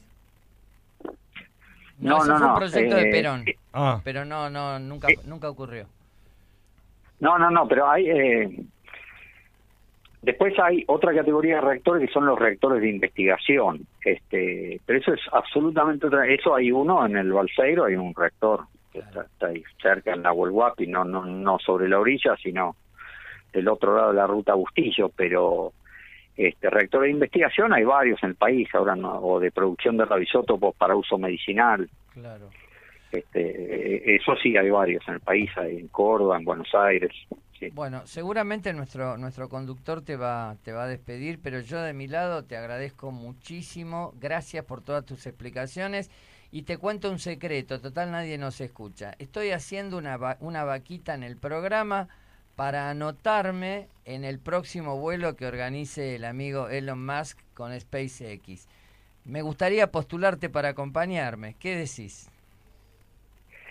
Sí, sí, yo me subiría con Elon Musk, sí, sí. no, no, no Sí, va. Nos, no, encont- con nos encontramos en el cohete, no, entonces. no va, Germán. eh, no va Elon Musk. O sea, de- va- aparte la pasaría mal, Germán, porque vos te le matarías, estarías matando a preguntas en vez de mirar por la ventanilla al espacio A ver qué exterior. hay. ¿Qué hay? Sí, escuchame, ¿y ¿qué, qué pasa con el 5G? Y- Ah, no, no. Te diría que, Hugo, no callate. Gracias, Germán. Un abrazo y un gusto conocerte. Germán, importantísimo haberte tenido en el programa. Eh, nada, qué mejor que un ingeniero nuclear, ¿no? Para evacuar to- todas nuestras preguntas que preocupan al mundo. Así bueno, que, gracias a vos y, y a toda la mesa. pues, este, hablamos cuando quieran. Un placer. muchísimas gracias, Germán. Hasta la próxima. Un abrazo. Wow. Bueno, Muy macanudo, muy sencillo, ¿vieron? O sea, igual a vos. igual Muy claro. aprovecha todo. Sí, sí. No, pero, viste, es el- la- las personas cuando te te da gusto escucharlas, Claro. aunque no no sea de tu interés, eh, con el mayor de los respetos, Claro. el tema, porque nos parece un tema que tenés que saber mucho antes Tenés para poder seguirlo. Como hacemos entre nosotros, nos gusta escucharnos aunque a veces digamos boludeces. Sí, bueno, pero, pero, es que como que te quedás, uy, mirá, No, dijo sí. la cantidad, le dio a él el ejemplo de cuánto Claro. sería esa expansión, Lo o que sea, pasa es que para estudiar en el Balseiro tenés que ser es muy un bestia, grosso. sí, claramente. O sea, es decir, son tipos de... A mí no me daba el horario, eh, intenté, pero no, Este, son los horarios no me daban. Rendí matemática siete veces más o menos. ¿Estoy para el Balseiro? No, Para- estoy para ir a barrer el Balseiro. Está para la balsa, no para el Balseiro. Estoy muy solo y triste acá en este mundo abandonado. Pero ¿por qué te, uno dice, no, no hay que disminuirse? No, no, no, no, en serio, son tipos recontra grosos.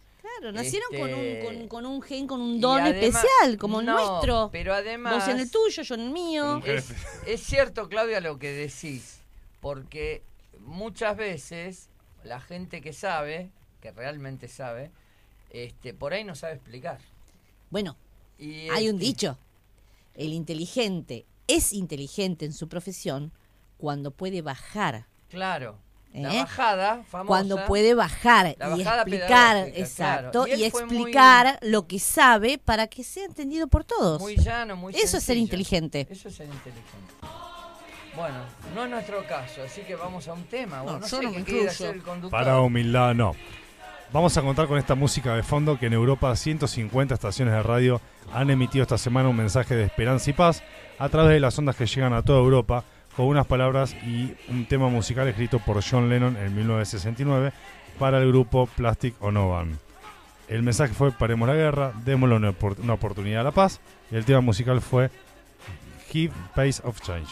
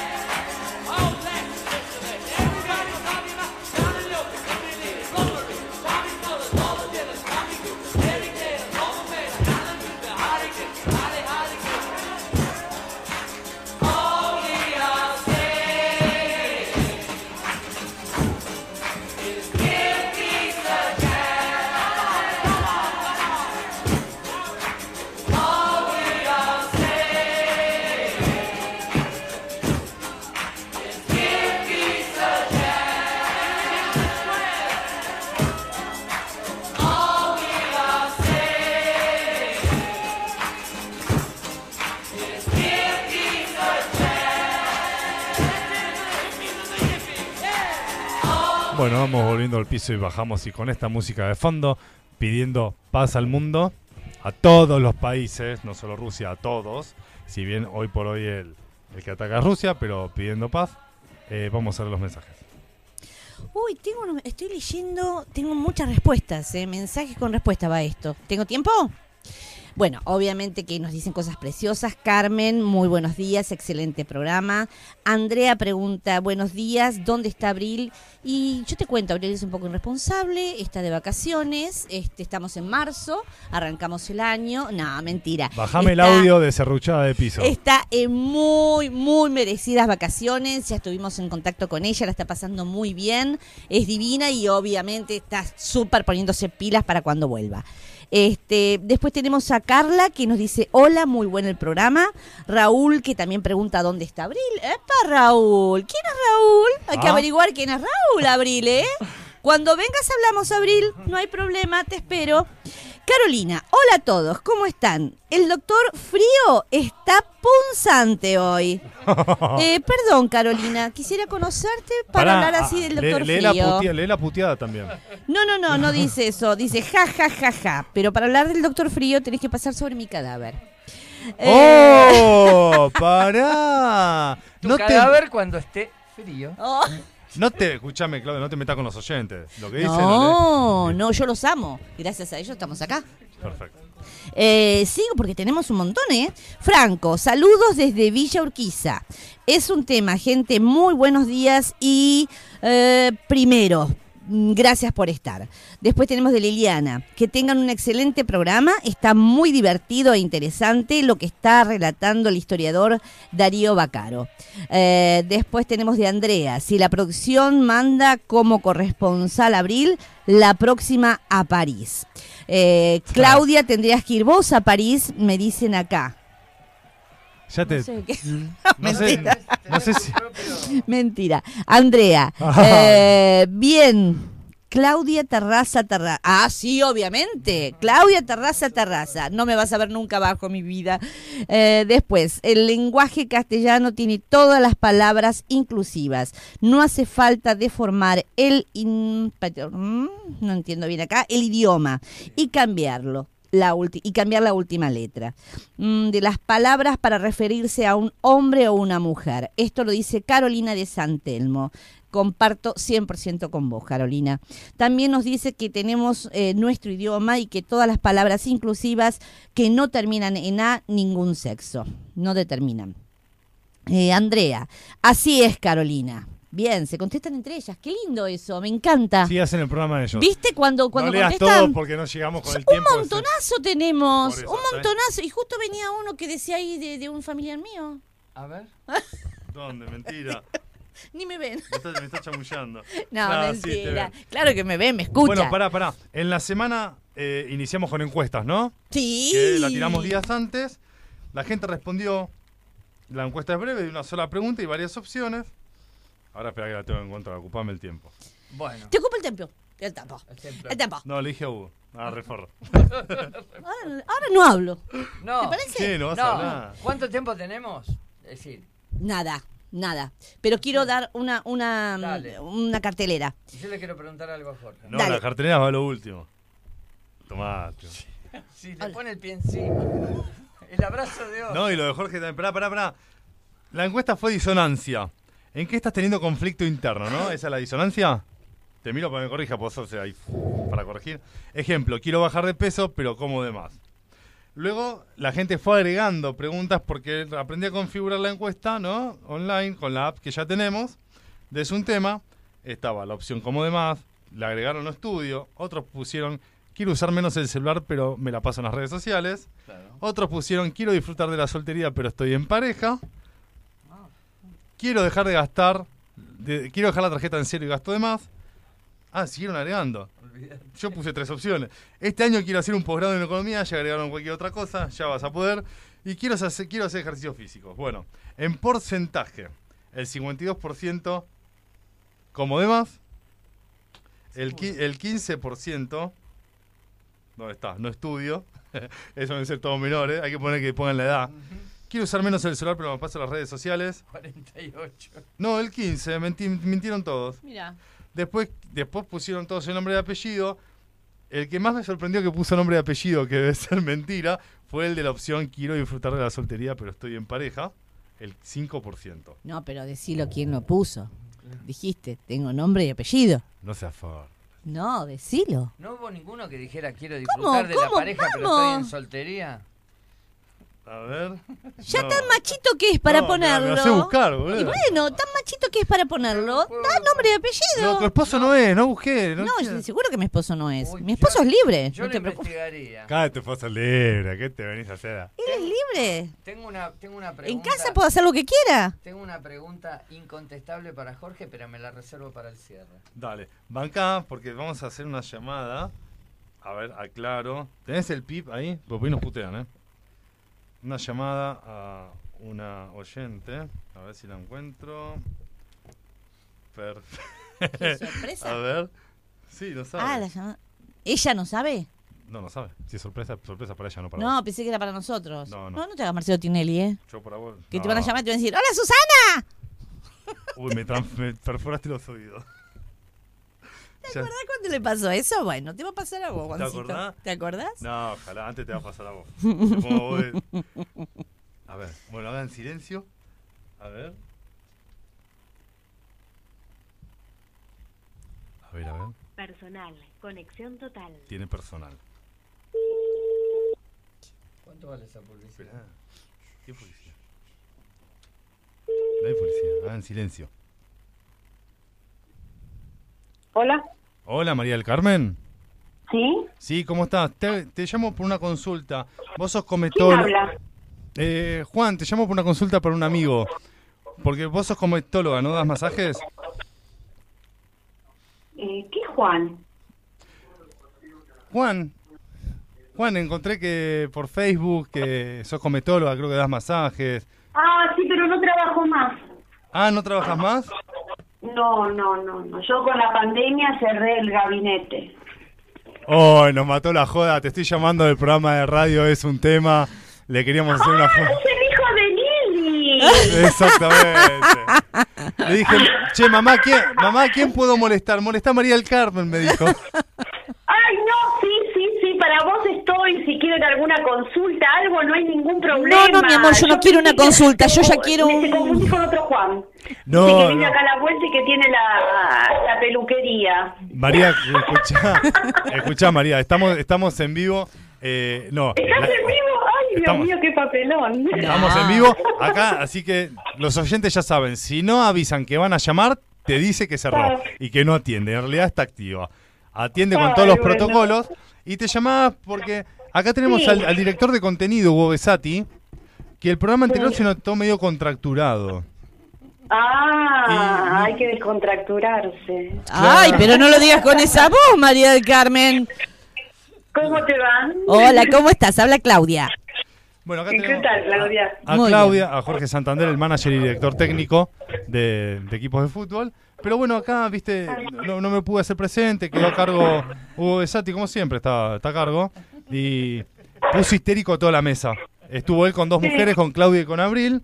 Y un poco más las mujeres lo matan, le pegan con el micrófono. Entonces dijimos, pará, mi mamá tiene una conocida que, eh, mi mamá me dijo que es muy buen comestóloga, masajes.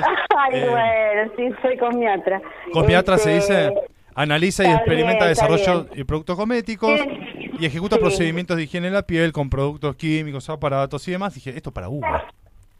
Ah, Bueno. bueno, ¿qué- ¿tienen alguna duda? ¿Quieren algún consejo?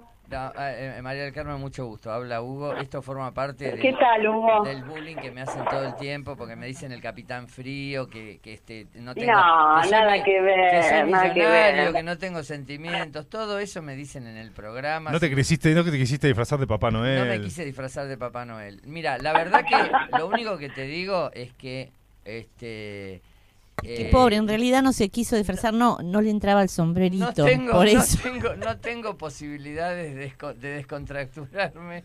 Voy a morir así, pero este realmente, digamos, la, la, en alguna oportunidad eh, fui, me tocó ser gerente de recursos humanos de una empresa cosmética y ahí aprendí que no, Sí. eh, si bien yo no estaba en la parte técnica, yo administraba el personal, me, ahí aprendí lo que significa ser cosmiatra como sos vos y la importancia que tienen est- esta, digamos, todo este tipo de actividad en la vida de la gente. Es muy importante. Este, ¿por, qué te, ¿Por qué tenés esta vocación, aunque ahora, bueno, estés momentáneamente retirada? No está Mira, retirada, me lo este, dijo porque no sabía quién es llamaba. todo lo que es cosmetología, arreglo personal, es muy importante, porque levanta el autoestima de la gente. ¿Me entendés?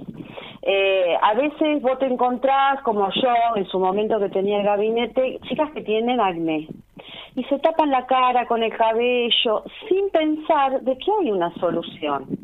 ¿Me entendés? A veces es dermatológica porque si llega a tener mucha infección, que uno lo ve, uno se da cuenta por las pústulas, los comedones que tienen. Los comedones son los puntos negros, para que tengan una idea.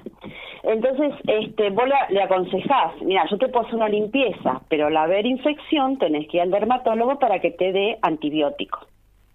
Entonces, bueno, a veces hay un trabajo junto con el dermatólogo que es muy importante y la gente sale, ¿no es cierto? Después, bueno, las consecuencias del acné, depende de la profundidad que tenga, se puede llegar a ser pulidos, ¿viste? Ya sea cosmetológicos o este ya eh, con el dermatólogo que son con fresas, eh, que son mucho más profundos, ¿viste? Eh, María, ¿trabajás con aparatos? Sí, sí, he trabajado, este, hoy en día hay una gama muy importante de aparatos, eh, tenés hasta el punta diamante, tenés un electroporador, eh, tenés un montón de, de- de equipos que ayudan mucho a la parte cosmetológica y en gabinete, ¿me entendés? Electroporador, el electroporador es un equipo muy, muy noble que ayuda inclusive a las pequeñas arruguillas, esas muy tenues, las llegan a desaparecer cuando recién empiezan. Para esto no hay una edad.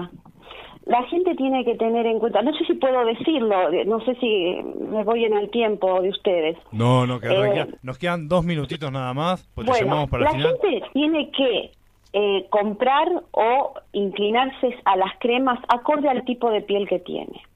¿Por qué? Porque hay- pieles que son de chicas jóvenes y que parecen maduras más de 40. Entonces necesitan una crema, aun cuando digan eh, que tienen 20 años, bueno, una cremita más, más fuerte que tenga colágeno, elastina. Y aquellas que no tienen problemas, bueno, una crema natural más este light, digamos, ¿no? Eh, con poco colágeno, una de lechuga puede ser, zanahoria que suele haber, eh, para las pieles más avanzadas y con muchos eh, problemitas, ácido hialurónico es muy bueno, ¿no? Y este, bueno, y ampollas también. María. Eso depende del tipo de piel. María, ¿qué pasa si yo me pongo ácido hialurónico? Te vas a quedar la cara eh, de Tinelli. eh, yo te, te explico algo. Eh, actualmente el ácido hialurónico es una propiedad que te actúa en la profundidad de la piel. No es un ácido que este que te va a cambiar o te va a sacar capas de piel. Eso no. Eh, este el ácido que te saca capas de la piel es el ácido salicílico, pero eso lo tenés que trabajar en gabinete o con un dermatólogo. Un ejemplo. El ácido hialurónico, actualmente las cremas son de venta libre. No hay problema. Vienen Sí, en el, tema, el tema, perdón María del Carmen, eh, cuando son este las, las ampollitas o las inyecciones que, que, que vi a una persona muy cercana que se las colocaban, es cuando empezás a ver las deformidades en las caras, en la boca, en los labios. Claro, Eso claro. es terrible, porque cuanto más te inyectan, más querés y más cambiás Claro, claramente. Este, Te ahora está la suerte la de que dura seis meses, pero... Sí. La piel tiene una elasticidad. Si vos esa elasticidad que tiene la expones a un, a un incremento en un producto químico bajo la piel, estira, ¿no es cierto? Claro. Cuando ese producto químico se va, la piel vuelve a retomar su tamaño, digamos, Pero ¿qué ocurre? Se forman más arrugas. Claro. Entonces, estás exponiendo a la piel a un exageramiento, ¿no es cierto?, de elasticidad que después cuando tengas que responder no te responde. Es lo que llamamos aparte el círculo vicioso. María, Claro, nos tenemos claro. Lo mejor que hay es cremas y un poquito de masajes. Perfecto. Nada más. Y Bueno. de jóvenes. María, se nos está yendo el programa, nos tenemos que ir despidiendo. Bueno, los felicito por el programa. ¿Dónde- ¿eh? Esperá, esperá, no te Ahora vayas. porque me iba a una reunión pero ¿Dónde- de dónde- consorcio, pero este, lo- los escucho siempre. ¿eh? ¿Dó- ¿Dónde se pueden comunicar con vos? Cuando quieran, me avisas antes, así yo estoy desocupada y este puedo atenderlos todo el tiempo si quieren y todo, no hay No, ningún no, drama. pero la gente para los servicios de cometóloga. Mira, eh, cosmetología ahora los estuve suspendiendo particularmente porque con la cuestión pandemia, viste, se hizo todo mucho más difícil. Pero bueno, en algún momento voy a retomar de nuevo, viste. Bueno, perfecto, entonces. Entonces no pasamos ningún teléfono, nada. No, no, nada. Perfecto. Solamente el día que quieran alguna consulta me dicen y este, yo les respondo, nada más. María, muchas gracias por estar. Gracias. No, gracias a ustedes. Chao, hasta luego. Hasta la próxima. Hay que cerrar. Hay que cerrar, ya llega, ya están los del otro programa esperando, tenemos tres minutitos nomás. Eh, bueno, vamos a cambiar. El tema de precierre de siempre, vamos a mantener Key Pace of Change. Ahí está. Ahí está. Jorge, no, no podemos tendencia, no podemos, ya tenemos que entregar, tenemos dos minutos nomás. Saludo a mi familia, a Jessie, a Fiore que estaba un poquito enfermita, a mi amiga kinesióloga Kili y a toda la gente de Crespo Junior y a mis amigos también. Un gran saludo a Kili que ayudó a la recuperación de ese... estoy ahora camino. Antes, cuando empecé, estaba liquidado. ¿Quién clasifica, el Real Madrid o el PSG? Esa es mi pregunta. Rápido, Jugate. Sí, yo soy de Real, así que vamos con Real Madrid. Perfecto, Claudia. Bueno, un beso especial como siempre a mi mami. Este, y también quiero saludar que me pidió que le mande un saludo a Alma, mi nieta, este, que ya vamos a hablar de, de- de una página que tiene, de los videos que sube en YouTube, que es una genia, la amo. Bueno, eh, muy rápido. Eh, dos personas a las cuales le quiero dedicar el programa de hoy. Eh, el primero de ellos, mi suegro, es el aniversario de su fallecimiento. Pasaron 42 años, pero yo lo sigo recordando con muchísimo cariño, lo quise entrañablemente y fue un verdadero padre este, para mí. Completó la obra educativa que había empezado mi propio padre. Y en segundo lugar a mi queridísimo hijo eh, Gonzalo, que acaba de dar su último final de ingeniería, le falta la práctica profesional, pero la última materia la rindió y costó mucho, mucho tiempo de preparación. Gonza, fenómeno, ídolo, orgullo mío, te amo. Esto, todo esto es para vos.